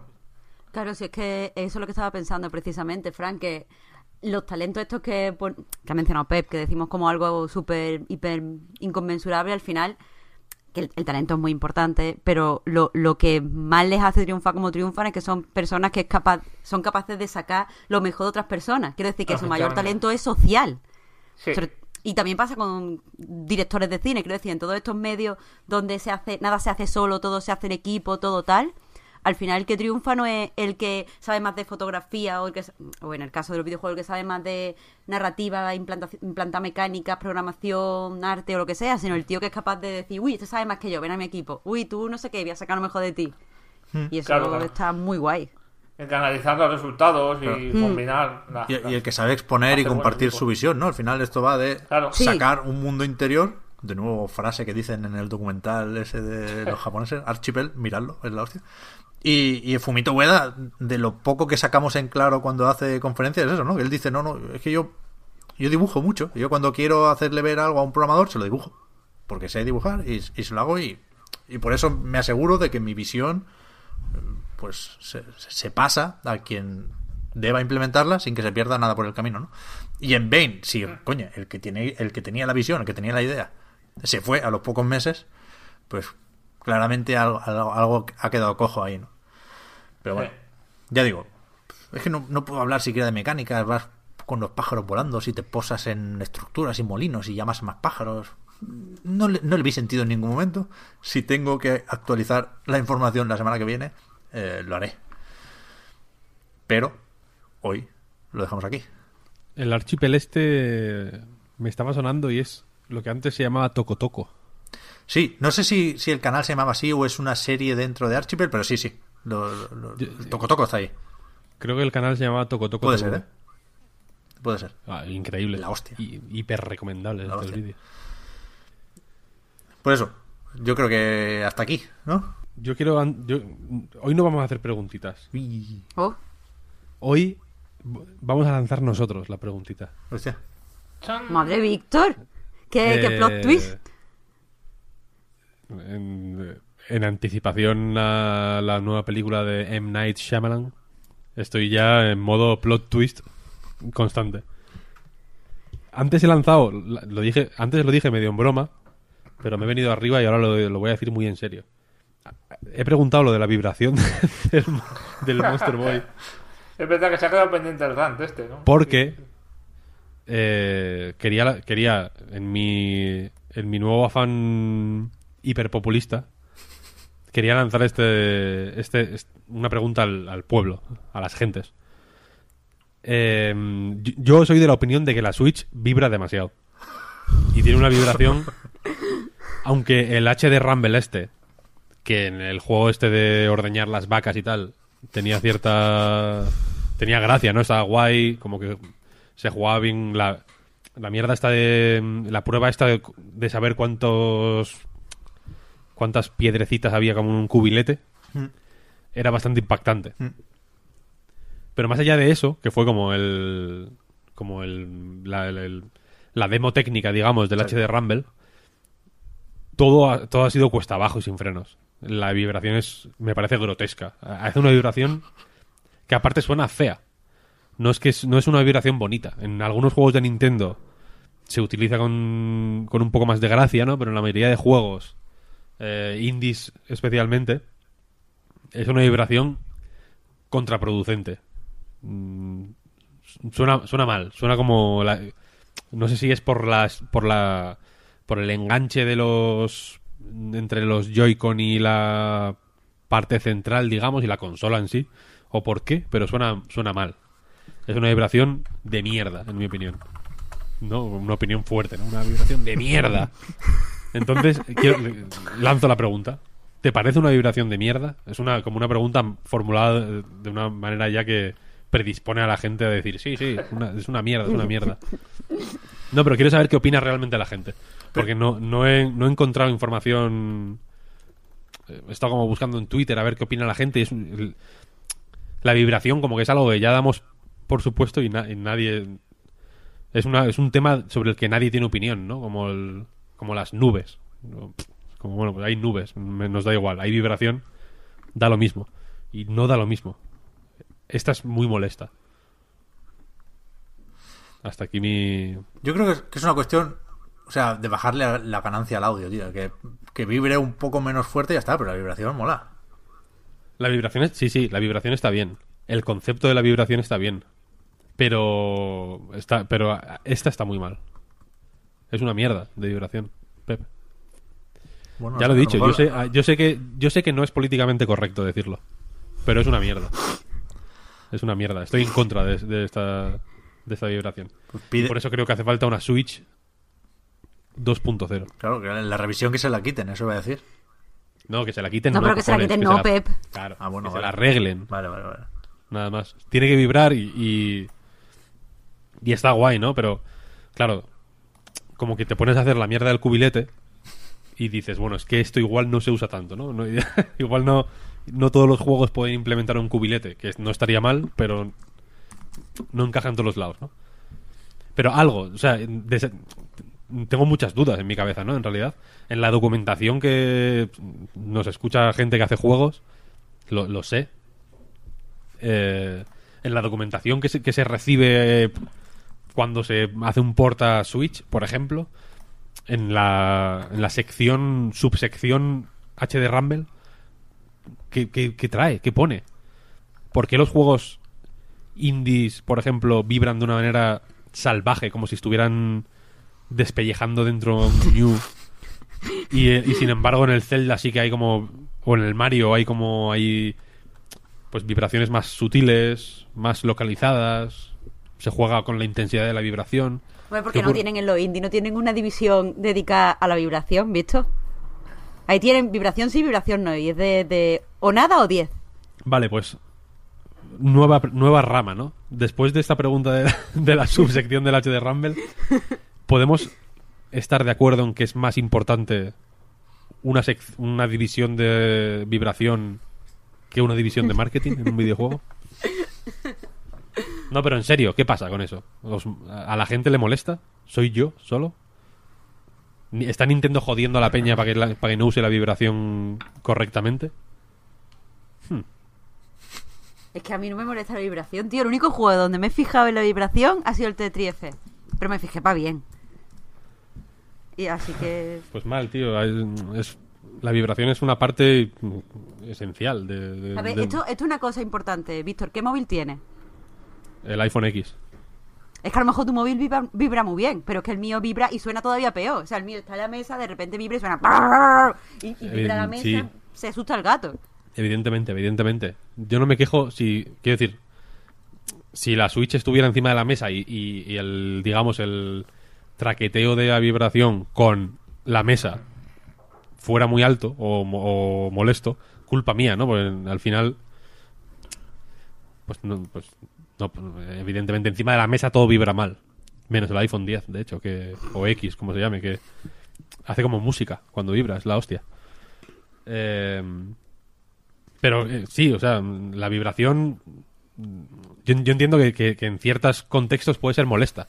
Pero yo me refiero que en la Switch jugando en modo portátil, por ejemplo, el mando Pro no tiene ese problema. Pero jugando en modo portátil, eh, suena como si, como si estuviera. ¿no? Como si la, la carcasa metálica donde se enganchan los Joy-Con estuviera sufriendo, como si, como si se fuera a romper, ¿no? Es horrible. Suena mucho en el Smash, por ejemplo, cuando le das a. Cuando seleccionas personaje. En el- la, la pantalla de selección de personaje. De pronto. Hostia. Calma, calma, calma. No, no elijo las Ice Climbers. Elijo otro, elijo otro. Es, es raro, es raro. No me. No sé. Yo, eh, igual es un tema que nadie ha pensado eh, hasta ahora, pero, pero quiero que. Quiero que penséis en ello. Que tú estás demasiado woke, Víctor. Quiero que le deis, quiero que le deis a la cabeza. Ahora no vais a poder parar de diréis, vaya puta mierda, no puedo parar de pensar en la vibración. Suena mucho, suena mucho. Bueno, pues a ver, a ver qué sale de aquí. Yo creo que la gente. Vas a estar un poco solo, ¿eh? Con esto, Víctor. Yo creo que la peña está a tope con el HD Rumble. O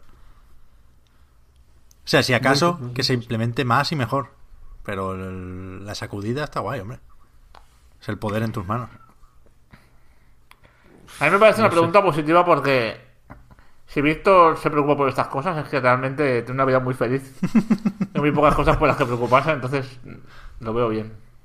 No, no, claro, claro. Ya sabéis, yo estoy 15 sobre 10 a nivel de, de felicidad, no sé cómo de- decirlo, bueno, bienestar, no, sé cómo llamarlo. Entonces, claro, mis preocupaciones son eso, ¿no? El HD Rumble hace mucho ruido. Yo qué sé. Hay una gota eh, cuando pongo la calefacción en el salón hay como... tum, tum, tum. Durante aproximadamente tres minutos o cuatro hay una gota que cae y a veces me distrae. Ya está. Es la... Eso es todo. Una, pero una vez recuerdo, o sea, la vibración no siempre se acostumbró, pero al perro le, le ponía como ne- como nervioso, en plan, ¿qué está pasando aquí? Así que no soy solo yo. Hay al menos un animal que está también que está también mal con esto. No sé. Vale, vale. Pues eso, lo dejamos aquí.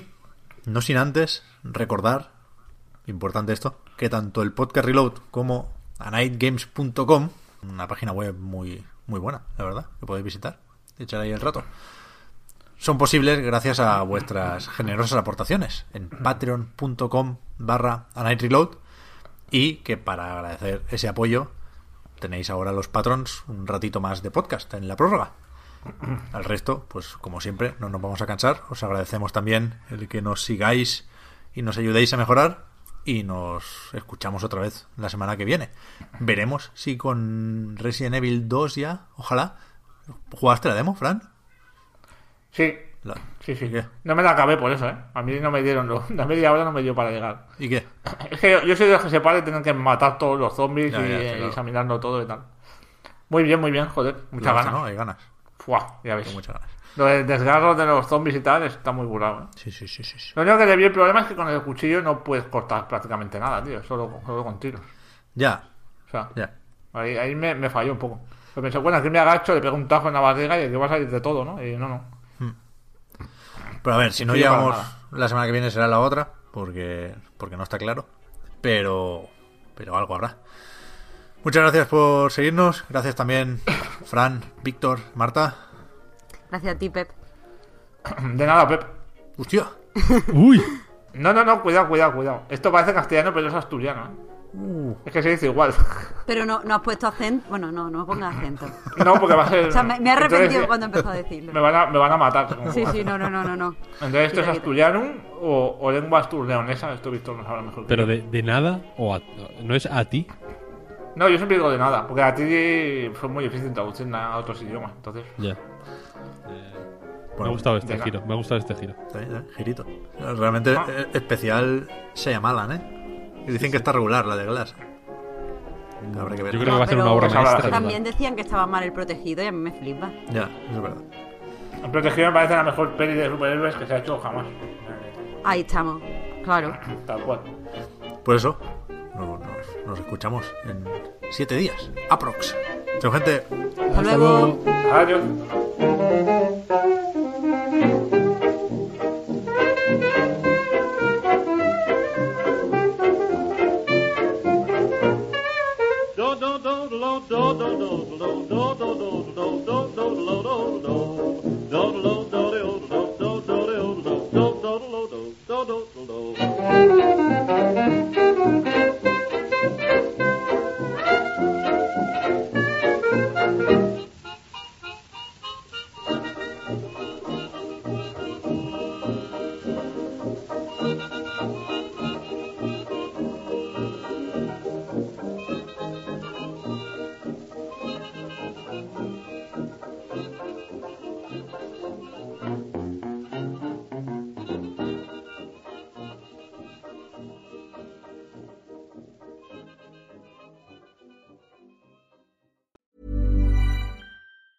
Hi, I'm Daniel, founder of Pretty Litter. Did you know cats tend to hide symptoms of sickness and pain? I learned this the hard way after losing my cat, Gingy. So I created Pretty Litter, a health monitoring litter that helps detect early signs of illness by changing colors, saving you money and potentially your cat's life. Pretty Litter is veterinarian developed, and it's the easiest way to keep tabs on your fur baby's health right at home. Go to prettylitter.com and use code ACAST for 20% off your first order and a free cat toy. Terms and conditions apply. See site for details.